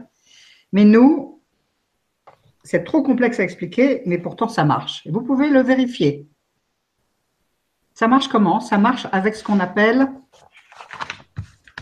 AF. Ce n'est pas les allocations familiales, c'est l'autonomie financière. C'est-à-dire que le cerveau, le premier programmant, c'est quand vous êtes sorti de la famille et que vous gagnez votre vie seul vous êtes totalement autonome. Ça, c'est le premier programmant. D'accord? Donc, on va prendre un exemple concret pour que vous compreniez. Et c'est mon cas. Moi, j'étais autonome par rapport à ma famille à 20 ans. D'accord? Oh, pardon. Pardon. C'est bon là? Vous le voyez? J'étais autonome à 20 ans. Et le premier programme, c'est 20 ans, plus les 9 mois de gestation. D'accord? Donc le premier cycle, c'est 20 ans plus 9 mois. Eh bien, si, si j'étais, si j'allais voir quelqu'un qui fait ce que je fais, il me demanderait qu'est-ce qui est arrivé à 41 ans et demi, c'est-à-dire le double? Eh bien, figurez-vous qu'à 40 ans et demi, c'est exactement ce qui s'est passé pour moi. J'ai fait un cycle. Donc, on peut, savoir tout de suite les cycles mémorisés à travers la seule et unique date euh, d'autonomie financière. Évidemment, si on a 20 ans, on va faire plus petit. Moi, je peux le faire parce qu'évidemment, avec 70 ans, j'ai du recul, si je puis dire. Mais on peut faire des sous-groupes. Et le cerveau, il calcule au millimètre près. Vérifiez-le. Souvenez-vous, premier jour où vous avez été, et c'est au mois et même à, l'heure, si vous pouvez le vérifier exactement, regardez votre date d'autonomie financière et regardez ce qui vous est arrivé au double de cette date. Eh bien, vous verrez que là, il y a des schémas répétitifs dans un des aspects de votre vie, dans un des cinq piliers. Donc, le but de ça, c'est pas de le voir seulement, c'est de l'anticiper pour que ça n'arrive plus. Bien sûr, si ce sont des bonnes choses, tant mieux. Par exemple, il peut y avoir une autonomie d'un mariage. Bon, ben là, c'est super, il n'y a pas de souci. Mais si c'est un divorce, là, il faut le travailler. Parce qu'il y a une souffrance derrière. D'accord? Donc, voilà comment marche le cerveau. Ça, ça s'appelle les cycles de Marc Fréchet. C'est encore une porte d'entrée pour comprendre. Et donc, après, sur la même forme, à travers des cycles, on peut aller voir les maladies qui s'installent. Alors maintenant, je vais vous raconter mon histoire. Lorsque ma petite fille a eu trois ans, c'est-à-dire la fille de mon fils, j'ai commencé à me paralyser. Et j'ai eu une maladie invalidante lourde qui s'appelle une fibromyalgie invalidante qui était à la limite de la sclérose en plaques, dans des souffrances épouvantables, et je ne pouvais quasiment plus marcher. Je vous ai dit tout à l'heure que le cerveau fonctionne de manière euh, comme un ordinateur et de manière hologrammique. C'est-à-dire qu'il va choisir une maladie qui raconte une histoire, qui n'est pas n'importe laquelle. Ça n'a rien à voir avec la médecine traditionnelle c'est euh, l'opposé, je dirais, puisque dans ce système, la maladie est la solution parfaite du cerveau. Ça surprend. Et pourtant, c'est vrai. En fait, la maladie, elle est là pour raconter l'histoire et si on la comprend, de pouvoir guérir. Parce que la maladie, on la crée et donc on va la décréer. Aujourd'hui, même la médecine traditionnelle sait parfaitement que euh, les cancers, par exemple, c'est sur un traumatisme, c'est sur une émotion particulière, et c'est valable pour toutes les maladies.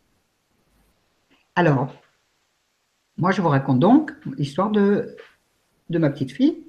Je commence à tomber malade à ce moment-là. Comme vous entendez, j'emploie le mot tomber malade. On parle toujours dans sa pathologie, toujours.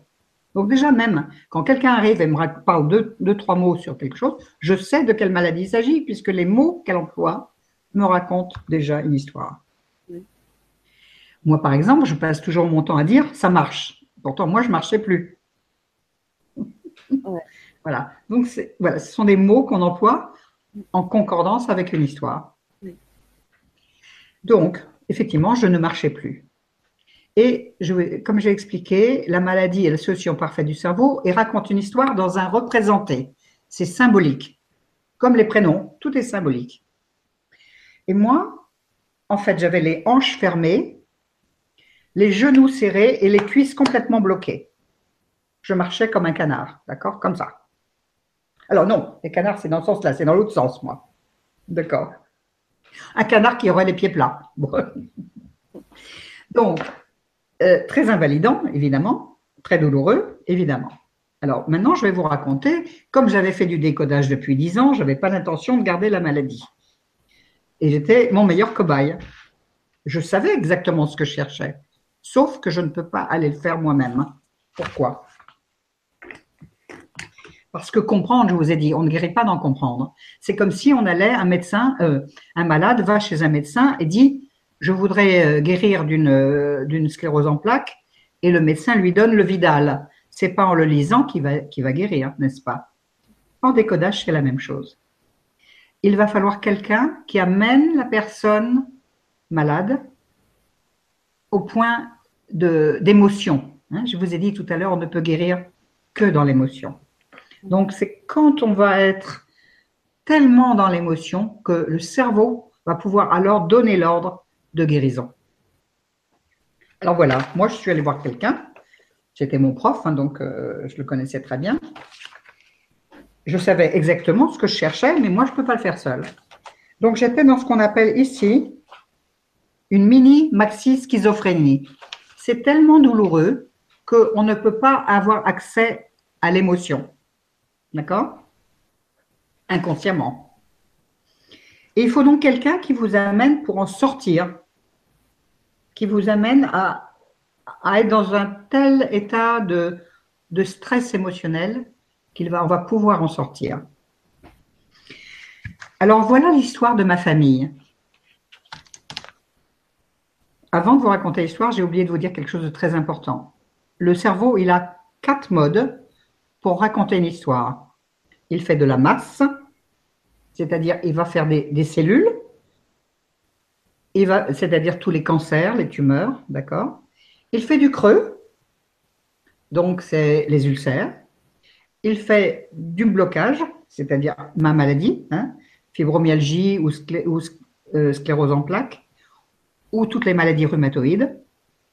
Et le quatrième, c'est des tremblements essentiels, c'est-à-dire du déblocage, l'inverse. Il n'a que ces quatre modes pour le faire. Alors, Moi, ce que je sais, de par mon métier, c'est que lorsqu'on fait de la paralysie, comme euh, j'ai, c'est qu'il y a eu dans la famille un drame qui s'est passé dans un déplacement de haut en bas. Alors, qu'est-ce que c'est qu'un déplacement de haut en bas? Ça peut être une chute dans un escalier, ça peut être un véhicule qui tombe d'un ravin, ça peut être euh, enfin, toute chose où on tombe. Vous entendez Moi, je parle de tomber tout le temps. Hmm. Mais ça peut être aussi autre chose de, manière virtuelle. Et c'est ce qu'on appelle aussi des chutes sociales. On était noble, on a perdu la particule, on a perdu les biens. Chute sociale. Paralysie derrière. On va, par exemple, avoir un drame dans un déplacement de haut en bas. Alors maintenant, je vous raconte l'histoire de mes parents. Mes grands-parents, je ne les ai pas connus. Ma grand-mère s'appelait Marguerite. Elle habitait Paris. Mon grand-père s'appelait René.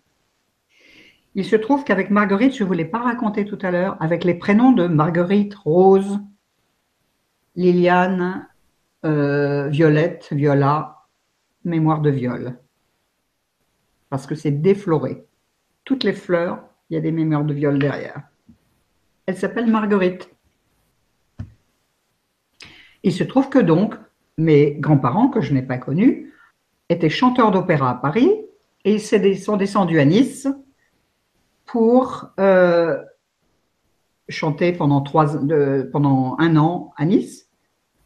Et euh, ils ont euh, mis ma, mère, fait naître ma mère à ce moment-là. Mais comme c'était des chanteurs, ils sont partis de Nice et ils ont laissé leur fille chez une nourrice. D'accord? Il faut suivre parce qu'elle est un peu compliquée l'histoire. Donc, ce que je sais, c'est que ma, grand ma mère est remontée à l'âge de 3 ans à Paris. Tiens, tiens, tiens, 3 ans, on l'a déjà entendu. Oui. Ça veut dire que le cerveau réenclenche une histoire à l'âge de 3 ans, parce que c'était l'histoire de ma mère à 3 ans. Et moi, je suis la grand-mère cette fois-ci. D'accord? Ça se perpétue. Alors la suite. Moi, ce que je sais, c'est que ma mère, quand elle remonte à l'âge de 3 ans, sa mère va l'abandonner. Elle va partir aux États-Unis et elle va mourir sur le Titanic noyé. OK? Ça, c'est ce que je sais. Par contre, j'ai toujours pas l'information de pourquoi moi je suis paralysée. Donc, il faut que j'ai l'information. Malheureusement, mes parents sont décédés, mes grands-parents, je les ai jamais connus, donc j'ai pas moyen d'avoir accès. Mais j'ai le troisième volet de mon travail, les constellations familiales. Il se trouve que comme je demande et que je crois, puisque je suis dans une démarche spirituelle, que la vie est généreuse, il se trouve qu'on m'invite à faire une constellation familiale dans les jours qui ont suivi ma demande. Et là, je vais apprendre la vérité sur mon histoire. En fait, ce qui va se passer, c'est que mon grand-père, que je savais être extrêmement bel homme, extrêmement courtois avec les femmes, si vous voyez ce que je veux dire, il était un peu trop présent près des femmes. Il va descendre subrepticement, il va aller voir sa fille, mais malheureusement, il va abuser de la petite nourrice qui s'occupait de sa fille. Ça s'appelle un viol. De ce viol va naître un enfant. L'enfant de la famille va se noyer et trois ans plus tard, quand l'enfant remonte dans la famille, ce n'est pas l'enfant de ma, ma grand-mère, c'est l'enfant de la nourrice. Ça veut dire qu'il y a usurpation d'enfants, il y a un échange d'enfants, d'accord? Et c'est pour ça que ma grand-mère est partie, parce qu'elle elle, n'a pas pu l'abuser, elle. Elle n'a pas reconnu son enfant. Alors, pourquoi j'ai cru à tout ça? Maintenant, je vais vous raconter la fin de cette histoire. Ma mère a élevé trois enfants avec moi. C'est-à-dire qu'elle elle a passé sa vie à aider des enfants qui n'avaient pas de parents, comme elle. Elle ne le savait pas. Moi, j'ai fait des jumeaux. Or, des jumeaux, en généalogie, c'est au cas où il y en a un qui meurt, il en reste toujours un. C'est bien ce qui s'est produit. Quand je vais commencer à avoir ces informations, le, pardon. Excusez-moi, j'ai oublié de couper mon téléphone. Désolé. Quand je vais euh, euh, vouloir complètement guérir, euh, le salon de médecine douce va me demander de venir travailler à Paris. Et là, je vais chercher un lieu. Pour ça, je vous disais, même les lieux ont une importance. De Fréjus, on va me donner trois noms. Je vais appeler l'une d'elles. Elle s'appelait Nathalie. Et Nathalie, c'est un problème avec la natalité. Effectivement, ma mère n'est pas la fille de sa grand-mère, de ma grand-mère. Et devinez où elle habitait, et je vous jure que c'est vrai, dans l'immeuble de mon grand-père, quand je suis allée travailler, j'ai trouvé un lieu qui était dans l'immeuble de mon grand-père. C'est grand Paris pourtant, hein Oui. Ça veut dire que la vie est généreuse, elle vous met au bon endroit, au bon moment. Et il se trouve que j'ai fait des vérifications de tout ce que j'avais vu en, en constellation familiale. Je suis allée à Nice, à la mairie. Là, il y a trois personnes je vais vers l'une d'elles et je lui dis écoutez, je vais vous raconter une histoire un peu abracadabrante. J'ai besoin d'avoir des éléments sur une famille qui n'est pas la mienne, officiellement. Et est-ce que vous voulez bien me donner les infos? Normalement, on n'a pas le droit. Eh bien, j'étais au centenaire. Or, au centenaire, c'est donc dans le. Ça, ça devient euh, ouvert. Et la personne me connaissait personnellement, elle m'avait entendu en conférence. En cinq minutes, j'avais l'histoire de ma vraie grand-mère. Tout ça pour vous dire qu'à la suite de ça, j'ai fait un travail de guérison, j'ai fait un acte fort puisque j'ai mis euh, le nom de ma grand-mère que j'ai retrouvé, de son nom, parce que comme par hasard aussi, quand j'ai recherché dans les papiers de famille, ça faisait 80 ans que ma mère n'avait pas eu d'informations sur cette femme, j'ai retrouvé une petite lettre de cette femme qui demandait des nouvelles de sa petite Simone. Donc j'ai pu avoir accès à ma, au prénom de ma vraie grand-mère. Je l'ai mis en lettres d'or sur la stèle familiale et à ce titre, j'ai guéri. Voilà. C'est un cas d'école parce que vous voyez, avec tout s'est rejoué et tout s'est mis en place pour que je puisse avoir l'information et que je puisse guérir. Mais je n'ai guéri que parce que j'ai été touchée émotionnellement de l'histoire de cette jeune femme de 20 ans qui en plus s'appelait Lucie. J'ai fait la lumière sur mon histoire. Voilà. Alors je voudrais vous dire, euh, j'espère que je serai un petit peu contagieuse, que c'est beaucoup plus fort que l'on ne peut croire euh, et que la vie est incroyablement généreuse quand on décide de faire ce cheminement, pour quelque raison que ce soit. Moi, j'avais une bonne raison. Hein. Euh, j'étais invalide. Aujourd'hui, je cours comme un lapin. et je voudrais juste terminer en disant, j'espère qu'effectivement j'aurai été un peu contagieuse parce qu'aujourd'hui nous n'avons plus le temps d'être malheureux, nous n'avons plus le temps euh, de vivre des choses douloureuses. On va vers un autre temps, on va vers une autre époque et nous sommes co-créateurs de notre monde. Et à partir du moment où on va commencer à mettre de la paix dans notre monde intérieur, alors on va pouvoir être co-créateur d'un monde extérieur heureux et joyeux et et serein. Voilà, je vous remercie infiniment. Merci. Merci Dominique. Euh, ton histoire a été très très euh, touchante. Euh, et en même temps, ben, comme tu dis, c'est un cas d'école et on comprend effectivement ce, lien avec cette recherche et la guérison. Donc ça a été très très clair. Alors il y a Bonheur qui me dit oh que oui, vous êtes contagieuse. Tant mieux, tant mieux. On va prendre quelques questions. Quelques questions, bien sûr. bien, oui. Euh, alors, c'est. Euh, alors, c'est euh, Claudie Bizian qui nous dit Bonsoir Fanny et Dominique, les mémoires ancestrales, ce sont nos vies antérieures, pour l'interrogation. On parle des maladies. Que peut signifier le diabète type 2 lorsque le pancréas ne fonctionne plus? Cet hmm. organe correspond à quelle émotion? Merci pour vos réponses qui nous aideront une fois de plus à avancer. Lumineuse soirée à tous. Alors, je ne vais pas euh, me défiler, mais j'aimerais faire quand même, avant toute chose, avant de répondre, euh, comme il s'agit de maladie, je suis un petit peu embêtée. Pourquoi? Parce que si je dévoile l'émotion comme ça, à froid.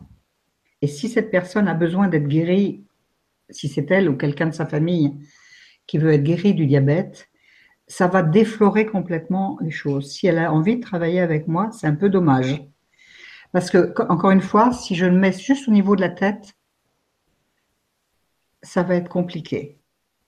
Euh, mais je vais faire une exception pour, que, pour quand même répondre, euh, sachant que ce n'est pas en ayant juste le nom de l'émotion que ça va suffire, mais c'est surtout si d'aventure elle a envie de faire un travail sur elle, euh, qu'elle oublie ce que je vais dire à cet instant pour revenir vierge, pour être touchée émotionnellement.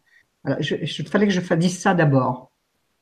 Mais peut-être que pour répondre, je vais vous raconter une petite histoire. En fait, je voulais la raconter la prochaine fois, mais je vais la raconter cette fois-ci. Il était une fois une jeune femme qui s'appelait euh, à Toulon. Elle était dans un stage. Il faut savoir que les stages ne se font jamais par hasard. Euh, les gens qui viennent, euh, et ce c'est pas moi qui choisis, hein, c'est la vie qui choisit de mettre les gens. Et comme par hasard, ils ont les mêmes histoires. Forcément, ils sont en miroir. Et cette jeune femme s'appelait donc Denise et je savais qu'elle avait un diabète euh, insulinodépendant important. Et euh, dans ce groupe, c'était essentiellement des gens qui avaient des problèmes d'alcool, donc c'était pas mal de violence familiale. Et elle passe la toute dernière. Et elle dit, euh, Dominique, je suis un peu gênée parce que moi, tout va bien dans ma vie. Euh, j'ai pas grand chose à voir. Moi, ça m'amuse beaucoup quand on me dit ça intérieurement. Parce que moi, je sais qu'elle a un gros diabète qu'elle a des conséquences de ce diabète, c'est-à-dire qu'elle est en train de perdre la vue et qu'elle a des ulcères variceux. Donc c'est déjà important. Et je pensais qu'elle allait travailler le, diabète. Mais vous allez voir que la vie est incroyablement bien faite. Et elle, elle dit, je voudrais juste travailler pour comprendre pourquoi dans ma famille, on a, en vous racontant ça, je ne fais pas de digression, hein, parce que vous allez voir, je vais répondre exactement à la question du diabète. Elle me dit, moi, je voudrais comprendre pourquoi j'ai perdu une terre et que mes, euh, on en avait beaucoup, on était des terriens à Toulon, et aujourd'hui, j'ai plus de terre parce qu'on nous a fait une vilainie, et je voudrais comprendre pourquoi.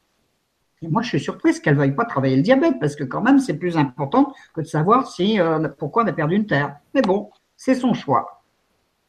Alors, on démarre. Je vais essayer de faire court. Rapidement, on voit que le grand-père, à 40 ans, avait perdu une partie des terres pour des dettes de jeu.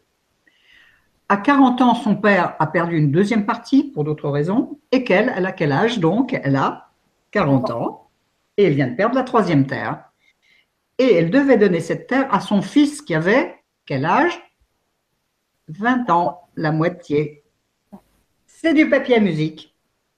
Et moi, je lui demande, comment tu vis ça, Denise? Et là, elle hurle, c'est répugnant. Et là, j'explose de rire intérieurement. Pourquoi? Parce que le mot-clé du diabète, c'est la répugnance.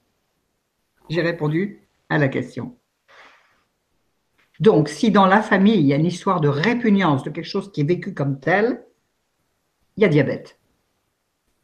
Mais alors, ce n'est pas tout à fait fini. Là, je pourrais faire une petite euh, rétention d'informations, parce que si vraiment cette jeune femme a envie de travailler avec moi, ça m'ennuie vraiment de donner tous les détails. Demandez-lui si elle a envie que je continue ou pas. Vous voulez, tu veux bien lui demander? Alors là, c'est sur le forum et j'ai l'impression qu'elle n'est pas en ligne, mais bon, ah en replay. Donc, si après elle a envie d'aller plus loin. D'accord. Alors, je, vais, je vais expliquer la suite. Euh, je vais expliquer la suite parce que pour le diabète, il se trouve qu'il y a deux émotions.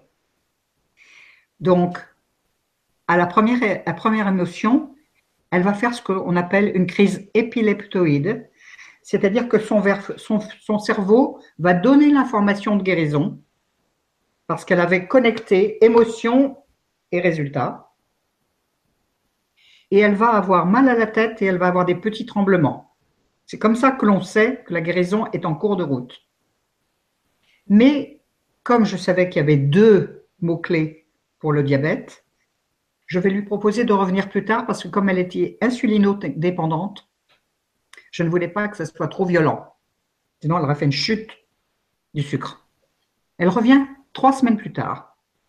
Et trois semaines plus tard, elle me dit, incroyable, je suis allée voir mon, mon euh, ophtalmo, je n'ai plus rien aux yeux. Mon diabète est tombé à trois quarts du taux qu'il avait avant. Seulement, je suis allée voir mon médecin qui m'a dit, c'est impossible, madame, ça fait 20 ans que vous avez du diabète. Conclusion, il est remonté immédiatement. Ce que je veux dire par là, ce n'est pas de ne pas aller chez le médecin, ça bien sûr, mais surtout, surtout, quand on fait du décodage, c'est de ne pas prendre au premier degré ce qui est dit, parce que c'est une croyance. Et mon professeur en décodage disait, on meurt plus du diagnostic que de la maladie elle-même. Donc elle s'est remontée en flèche parce qu'elle a eu peur de ce qu'on lui a dit. Il a raison, le médecin en lui-même. Je n'ai rien contre. Hein. Je n'ai absolument pas le droit de dire le contraire. Mais ce qui est important, si on fait du décodage, il faut être 100% de certitude, pas 1% de j'y crois plus. Et quand elle est revenue, on regarde de nouveau son arbre, et là aussi, il y a un oncle dont elle ne parle pas. Et je lui dis, c'est qui cet homme? Et là, elle me dit, ah, c'était un homme, un jeune homme extraordinaire, c'était un grand résistant de guerre. Et là, je dis, yes, on a gagné. Le deuxième mot-clé du diabète, c'est la résistance. Oui. D'ailleurs, euh, quelqu'un sur le chat, mais Muriel, c'est Muriel, dit résistance et répugnance. Voilà. Ah, donc elle connaît, elle connaît. Oui, apparemment. Tout à fait. Et à partir du moment où elle a connecté le deuxième mot-clé, où elle a pu émotionnellement se libérer de la mémoire de cet jeune homme, parce qu'en fait l'histoire c'est que c'était un soldat de guerre qui a été euh, foudroyé en plein vol, qui est mort en héros, et en fait, elle, elle disait toujours, je, je fonctionne comme un petit soldat. Je lui ai dit, c'est sur cette, C'est sur ce mot-là qu'elle a guéri. Denise, je te rappelle que la guerre est finie depuis 45 et qu'à partir d'aujourd'hui, tu peux vivre tranquillement ta vie. Et en plus, elle s'appelle Denise. Elle était dans un déni absolu de la vie. Absolu. Et à ce moment-là, elle a guéri. Pendant des années, elle est venue faire, pendant que je faisais des conférences live, euh, euh, elle venait pour témoigner de sa guérison du diabète. Voilà. Donc ça, c'est un exemple parmi d'autres. Et ça, pour toutes les maladies, il y a un mot-clé. Et je trouve que pour le diabète, il y en a deux. Voilà. Waouh, mais merci pour toutes ces précisions, toute cette histoire à travers euh, voilà, la réponse, enfin à travers l'histoire de cette personne. C'est tellement flagrant, c'est tellement énorme que. Euh, Et c'est simple à comprendre en fait. C'est très simple à comprendre, absolument. Après, pas simple forcément si nous sommes concernés, parce qu'il y a tout un, oui. un cheminement à faire. Absolument. Mais comme ça, expliquer comme ça, c'est d'une évidence. Oui. Euh, voilà. Alors, il y a Alma aussi qui nous dit, cher Dominique, dans une fratrie, les enfants reçoivent possiblement les mêmes choses, mais développent souvent des pathologies différentes ou au contraire similaires. Par exemple, une famille où tous sont trop gros. Comment regarder et comprendre cela? Oui. C'est passionnant comme thème et je vois très bien les rapports avec le décodage. Merci à vous et à Fanny Alma. Alors, peut-être juste la réponse. Est-ce qu'elle est souhaite avoir une réponse concernant euh, le fait qu'on soit trop gros? C'est ça sa question? Euh, C'est un exemple en fait. Ah, c'est un exemple, d'accord. En fait, la pathologie, en fait, elle, elle, demande si on développe forcément donc, des pathologies différentes ou contraires dans une. Oui, alors, oui, je, pardon, j'avais pas bien compris, tout à fait. Oui, tout à fait, on développe des histoires différentes parce que justement, on a des ressentis différents en fonction de sa nature personnelle. Donc on peut. Alors, c'est vrai qu'il y a un terrain. Alors, on, ne parle pas d'hérédité, de, terrain héréditaire euh, en, décodage, mais il y a quand même un héritage psychologique qui est euh, le même, qui est en pot commun. Donc on peut effectivement développer des mêmes pathologies, mais pas forcément parce que si on n'a pas les mêmes ressentis, on n'a la même histoire. Et je vais en profiter pour dire tout de suite, parce que souvent en, médecine traditionnelle, on va vous dire, y a-t-il des cancers, par exemple, dans la famille? Ah ben alors attention, il faudra surveiller. C'est pas forcément vrai. Si on n'a pas le conflit, on n'a pas la maladie. Ça, c'est important que vous l'entendiez. Hein? Parce que souvent, euh, par rapport aux maladies, on craint, et c'est notre crainte, et donc on va développer peut-être une inquiétude sur le fait qu'il y a euh, une famille à cancer, une famille à euh, problème cardiaque, etc., etc. Et ça, c'est des croyances.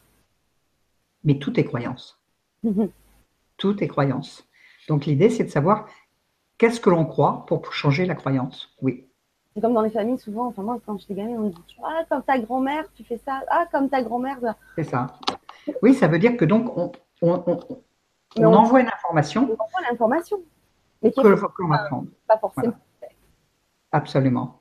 Mais du coup, on y croit, on y croit tellement parce qu'on nous l'a dit. Absolument, absolument. Mais euh, de toute façon, on fait partie d'un système et on ne peut pas, on, ne va pas naître seul et on ne va pas vivre seul.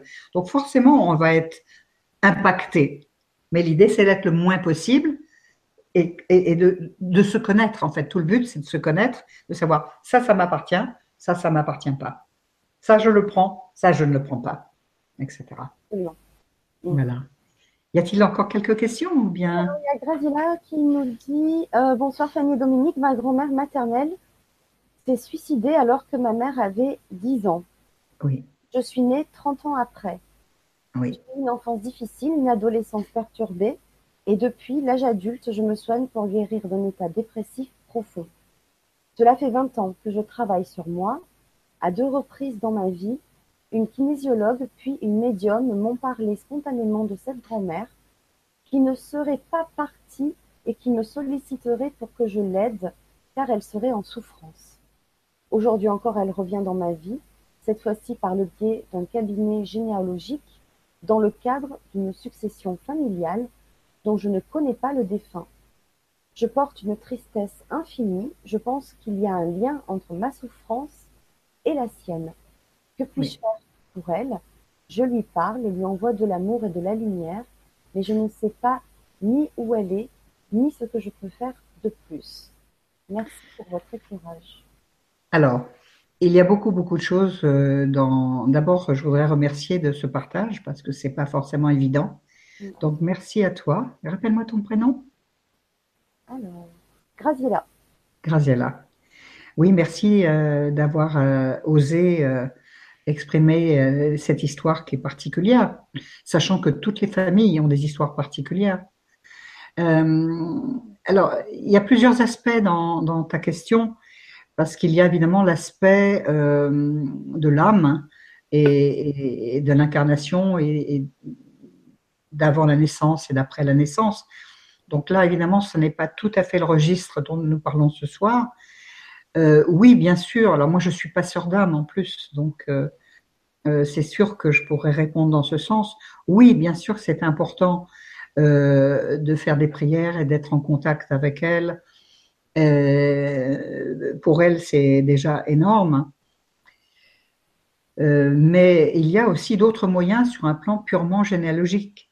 C'est-à-dire que, en ce qui me concerne, ce que je proposerais, mais encore une fois, euh, ce n'est pas une, panacée. Je vais vous expliquer deux, trois petites choses, mais c'est plus complexe que ça.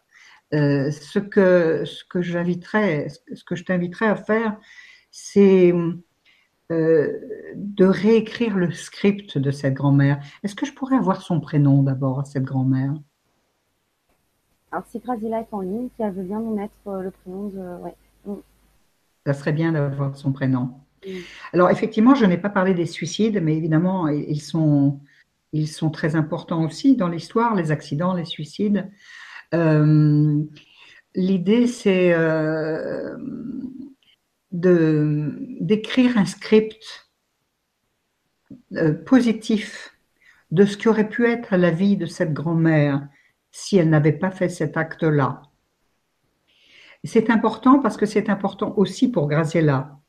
Parce que effectivement, comme elle explique, elle a été, comment dirais-je, euh, dépressive depuis des années.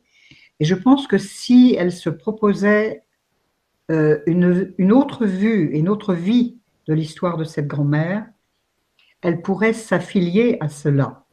Et ça semble totalement saugrenu d'oser dire une chose pareille après ce que l'on entend sur cette histoire. Et pourtant, et pourtant, ça marche. Ça veut dire que si aujourd'hui elle écrit un conte, je dis ce sont des contes de faits. On vient de me raconter un fait. Qu'elle en fasse un conte de fées. Et on sait très bien que les contes de fées, comment ça se passe chez les enfants? Ils sont aussi pour les adultes. Parce que le conte de fées, ça parle à l'âme, ça parle au cœur, et c'est universel. Donc si elle fait un conte de fées sur une vie extraordinaire, et j'oserais même dire que je suis presque persuadée que Graciela, aujourd'hui, a un âge qui est en concordance avec l'histoire de sa grand-mère. Aujourd'hui, si elle écrit un conte de ce qui aurait pu être pour sa grand-mère, non seulement elle va sortir de sa dépression, mais elle va libérer sa grand-mère. Alors je lui invite vraiment, elle peut me l'envoyer ce conte. Elle peut me l'envoyer comme si elle l'envoyait à sa grand-mère. Vous savez quand on est enfant, on dit et si on jouait comme si j'étais une princesse? Eh bien, Graciela, je te propose de m'écrire comme si j'étais ta grand-mère. Et à ce moment-là, tu vas voir que tu vas sortir de toi cette peine. Parce que qu'est-ce que c'est qu'un suicide? C'est qu'on a été impuissant à vivre la vie qu'on avait. Or, la dépression, le mot-clé de la dépression, c'est l'impuissance. Donc je t'invite fortement à écrire un magnifique conte de ce qu'aurait pu être la vie de ta grand-mère. Évidemment, ça va changer tout le système familial, forcément. Et je suis persuadée que si j'avais la date de la mort de ta grand-mère et que j'avais sa date de naissance, elle serait certainement dans une date signifiante. Si elle veut me l'écrire, je suis à son service. Oh, merci, merci Dominique. Merci Graziella. On va terminer par juste une toute petite dernière question. Euh, bonsoir Fanny et Dominique, merci pour votre vibra très intéressante. Je reviens sur les prénoms. Je m'appelle Charlène et le deuxième prénom de ma sœur est également Charlène. Y a-t-il une incidence?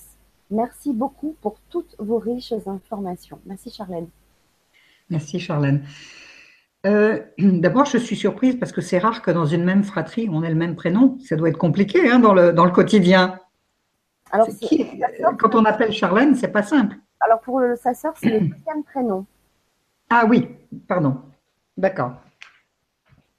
Alors, la réponse serait qu'il va falloir aller chercher dans l'histoire familiale qui s'appelle Charles ou Charlène ou Charline ou Charlotte, euh, qui doit être si importante pour laquelle on doit se souvenir de, lui ou d'elle, pour avoir donné deux fois le prénom de Charles ou Charlène. Donc voilà, je pense qu'il faut aller chercher cette personne-là, euh, qui est importante.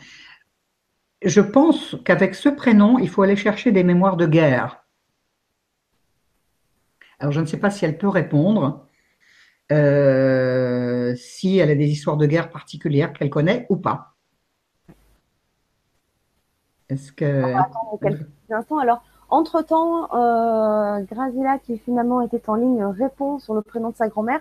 Et par contre, on, vu l'heure, je pense que comme tu l'as dit, on va. Oh mon Dieu.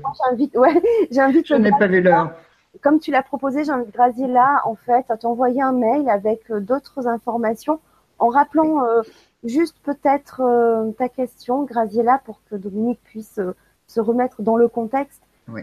Faire un copier-coller de, ta, de ta question de ce soir. Comme ça, Dominique va se rappeler et en donnant bah, d'autres précisions pour avancer un petit peu. Et après, si vous voulez aller plus loin, bien sûr.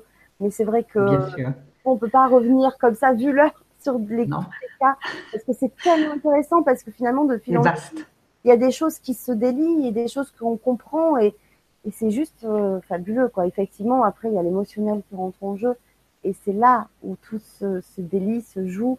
Oui.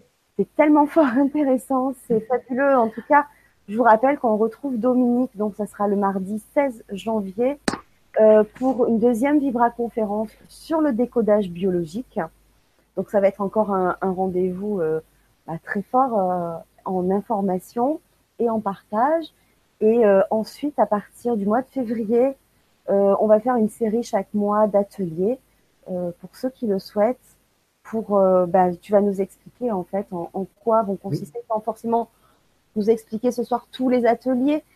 Il y aura à chaque fois différents thèmes et qu'est-ce que qu'est-ce que vont nous apporter de suivre ces ateliers? Alors tout d'abord, je voudrais te remercier d'avoir donné autant de temps Vraiment, je suis désolée parce qu'effectivement, je ne vois jamais le temps passer. Donc, merci, merci. Euh, c'est vrai que c'est euh, assez vaste euh, et c'est surtout parce que je, je voudrais tellement que les personnes comprennent combien ça peut être important d'avoir accès à ces informations qui sont des clés de, de, de libération, des, des, clés de bonheur possibles. Donc, comment ça va se passer? C'est que je vous expliquais qu'il y avait donc cinq éléments qui constitue un individu. Donc, effectivement, j'ai mis cinq ateliers en place avec ces cinq piliers, c'est-à-dire donc la communication, l'affectif, la sexualité, le travail et la santé. Ça sera donc les cinq premiers ateliers sur février, mars, avril, mai, juin. Et les deux derniers sur fin juin et juillet, ce sera un récapitulatif, mais pas du tout sur le même plan, c'est-à-dire, comme je vous ai expliqué, euh, il ne suffit pas de comprendre, d'avoir de la théorie ou même de la pratique, mais il faut avoir un autre élément, mais c'est un niveau de conscience autre. Et c'est dans euh, les deux ateliers de guérison, alors, à proprement parler aussi, qu'on pourra travailler sur un plan énergétique, vibratoire et spirituel. Voilà. J'espère avoir répondu à, la question. Oui, c'est très intéressant et c'est très complet. C'est, euh, ça va être encore de, bons moments. Merci à beau, beaucoup, beaucoup à toi, Dominique, pour le temps que tu nous Merci à vous. Merci à vous. Hâte de te retrouver au mois de janvier, mais ça passe vite, donc euh, ça, c'est bientôt. Euh, je vous remercie à tous pour votre participation ce soir. pour vos questions et vos commentaires, parce que c'est vrai qu'il fallait oser aussi euh, pouvoir témoigner. C'est pas toujours évident. Donc, merci, merci beaucoup. Il y a Claudine qui nous dit belle âme, Dominique. Merci. Et euh, il y a énormément de gens qui, depuis tout à l'heure, vu qu'on arrive à la fin, nous disent et te disent merci. Donc, c'est euh, c'est vraiment euh, voilà un grand plaisir d'avoir partagé avec vous ce soir. Euh, si cette Vibra conférence vous a plu, vous pouvez en parler autour de vous, partager. Donc à partir de demain, je mettrai le, le lien du replay. Euh, de toute façon, vous pouvez l'avoir déjà, euh, le, euh, revoir l'émission replay tout de suite à la fin du direct. Mais sur ma page Facebook, Fanny LGC6, donc je mettrai le lien du direct de ce soir. Et n'hésitez pas à faire partager autour de vous parce que faire partager l'information, c'est aussi très important. Oui. Voilà. Donc merci à tous. Merci Dominique et à très très bientôt. Je vous remercie infiniment. Je vous souhaite le meilleur à venir parce que son avenir, c'est se libérer du passé. Et puis un très grand changement pour 2018 et beaucoup d'amour pour 2018. Merci à vous.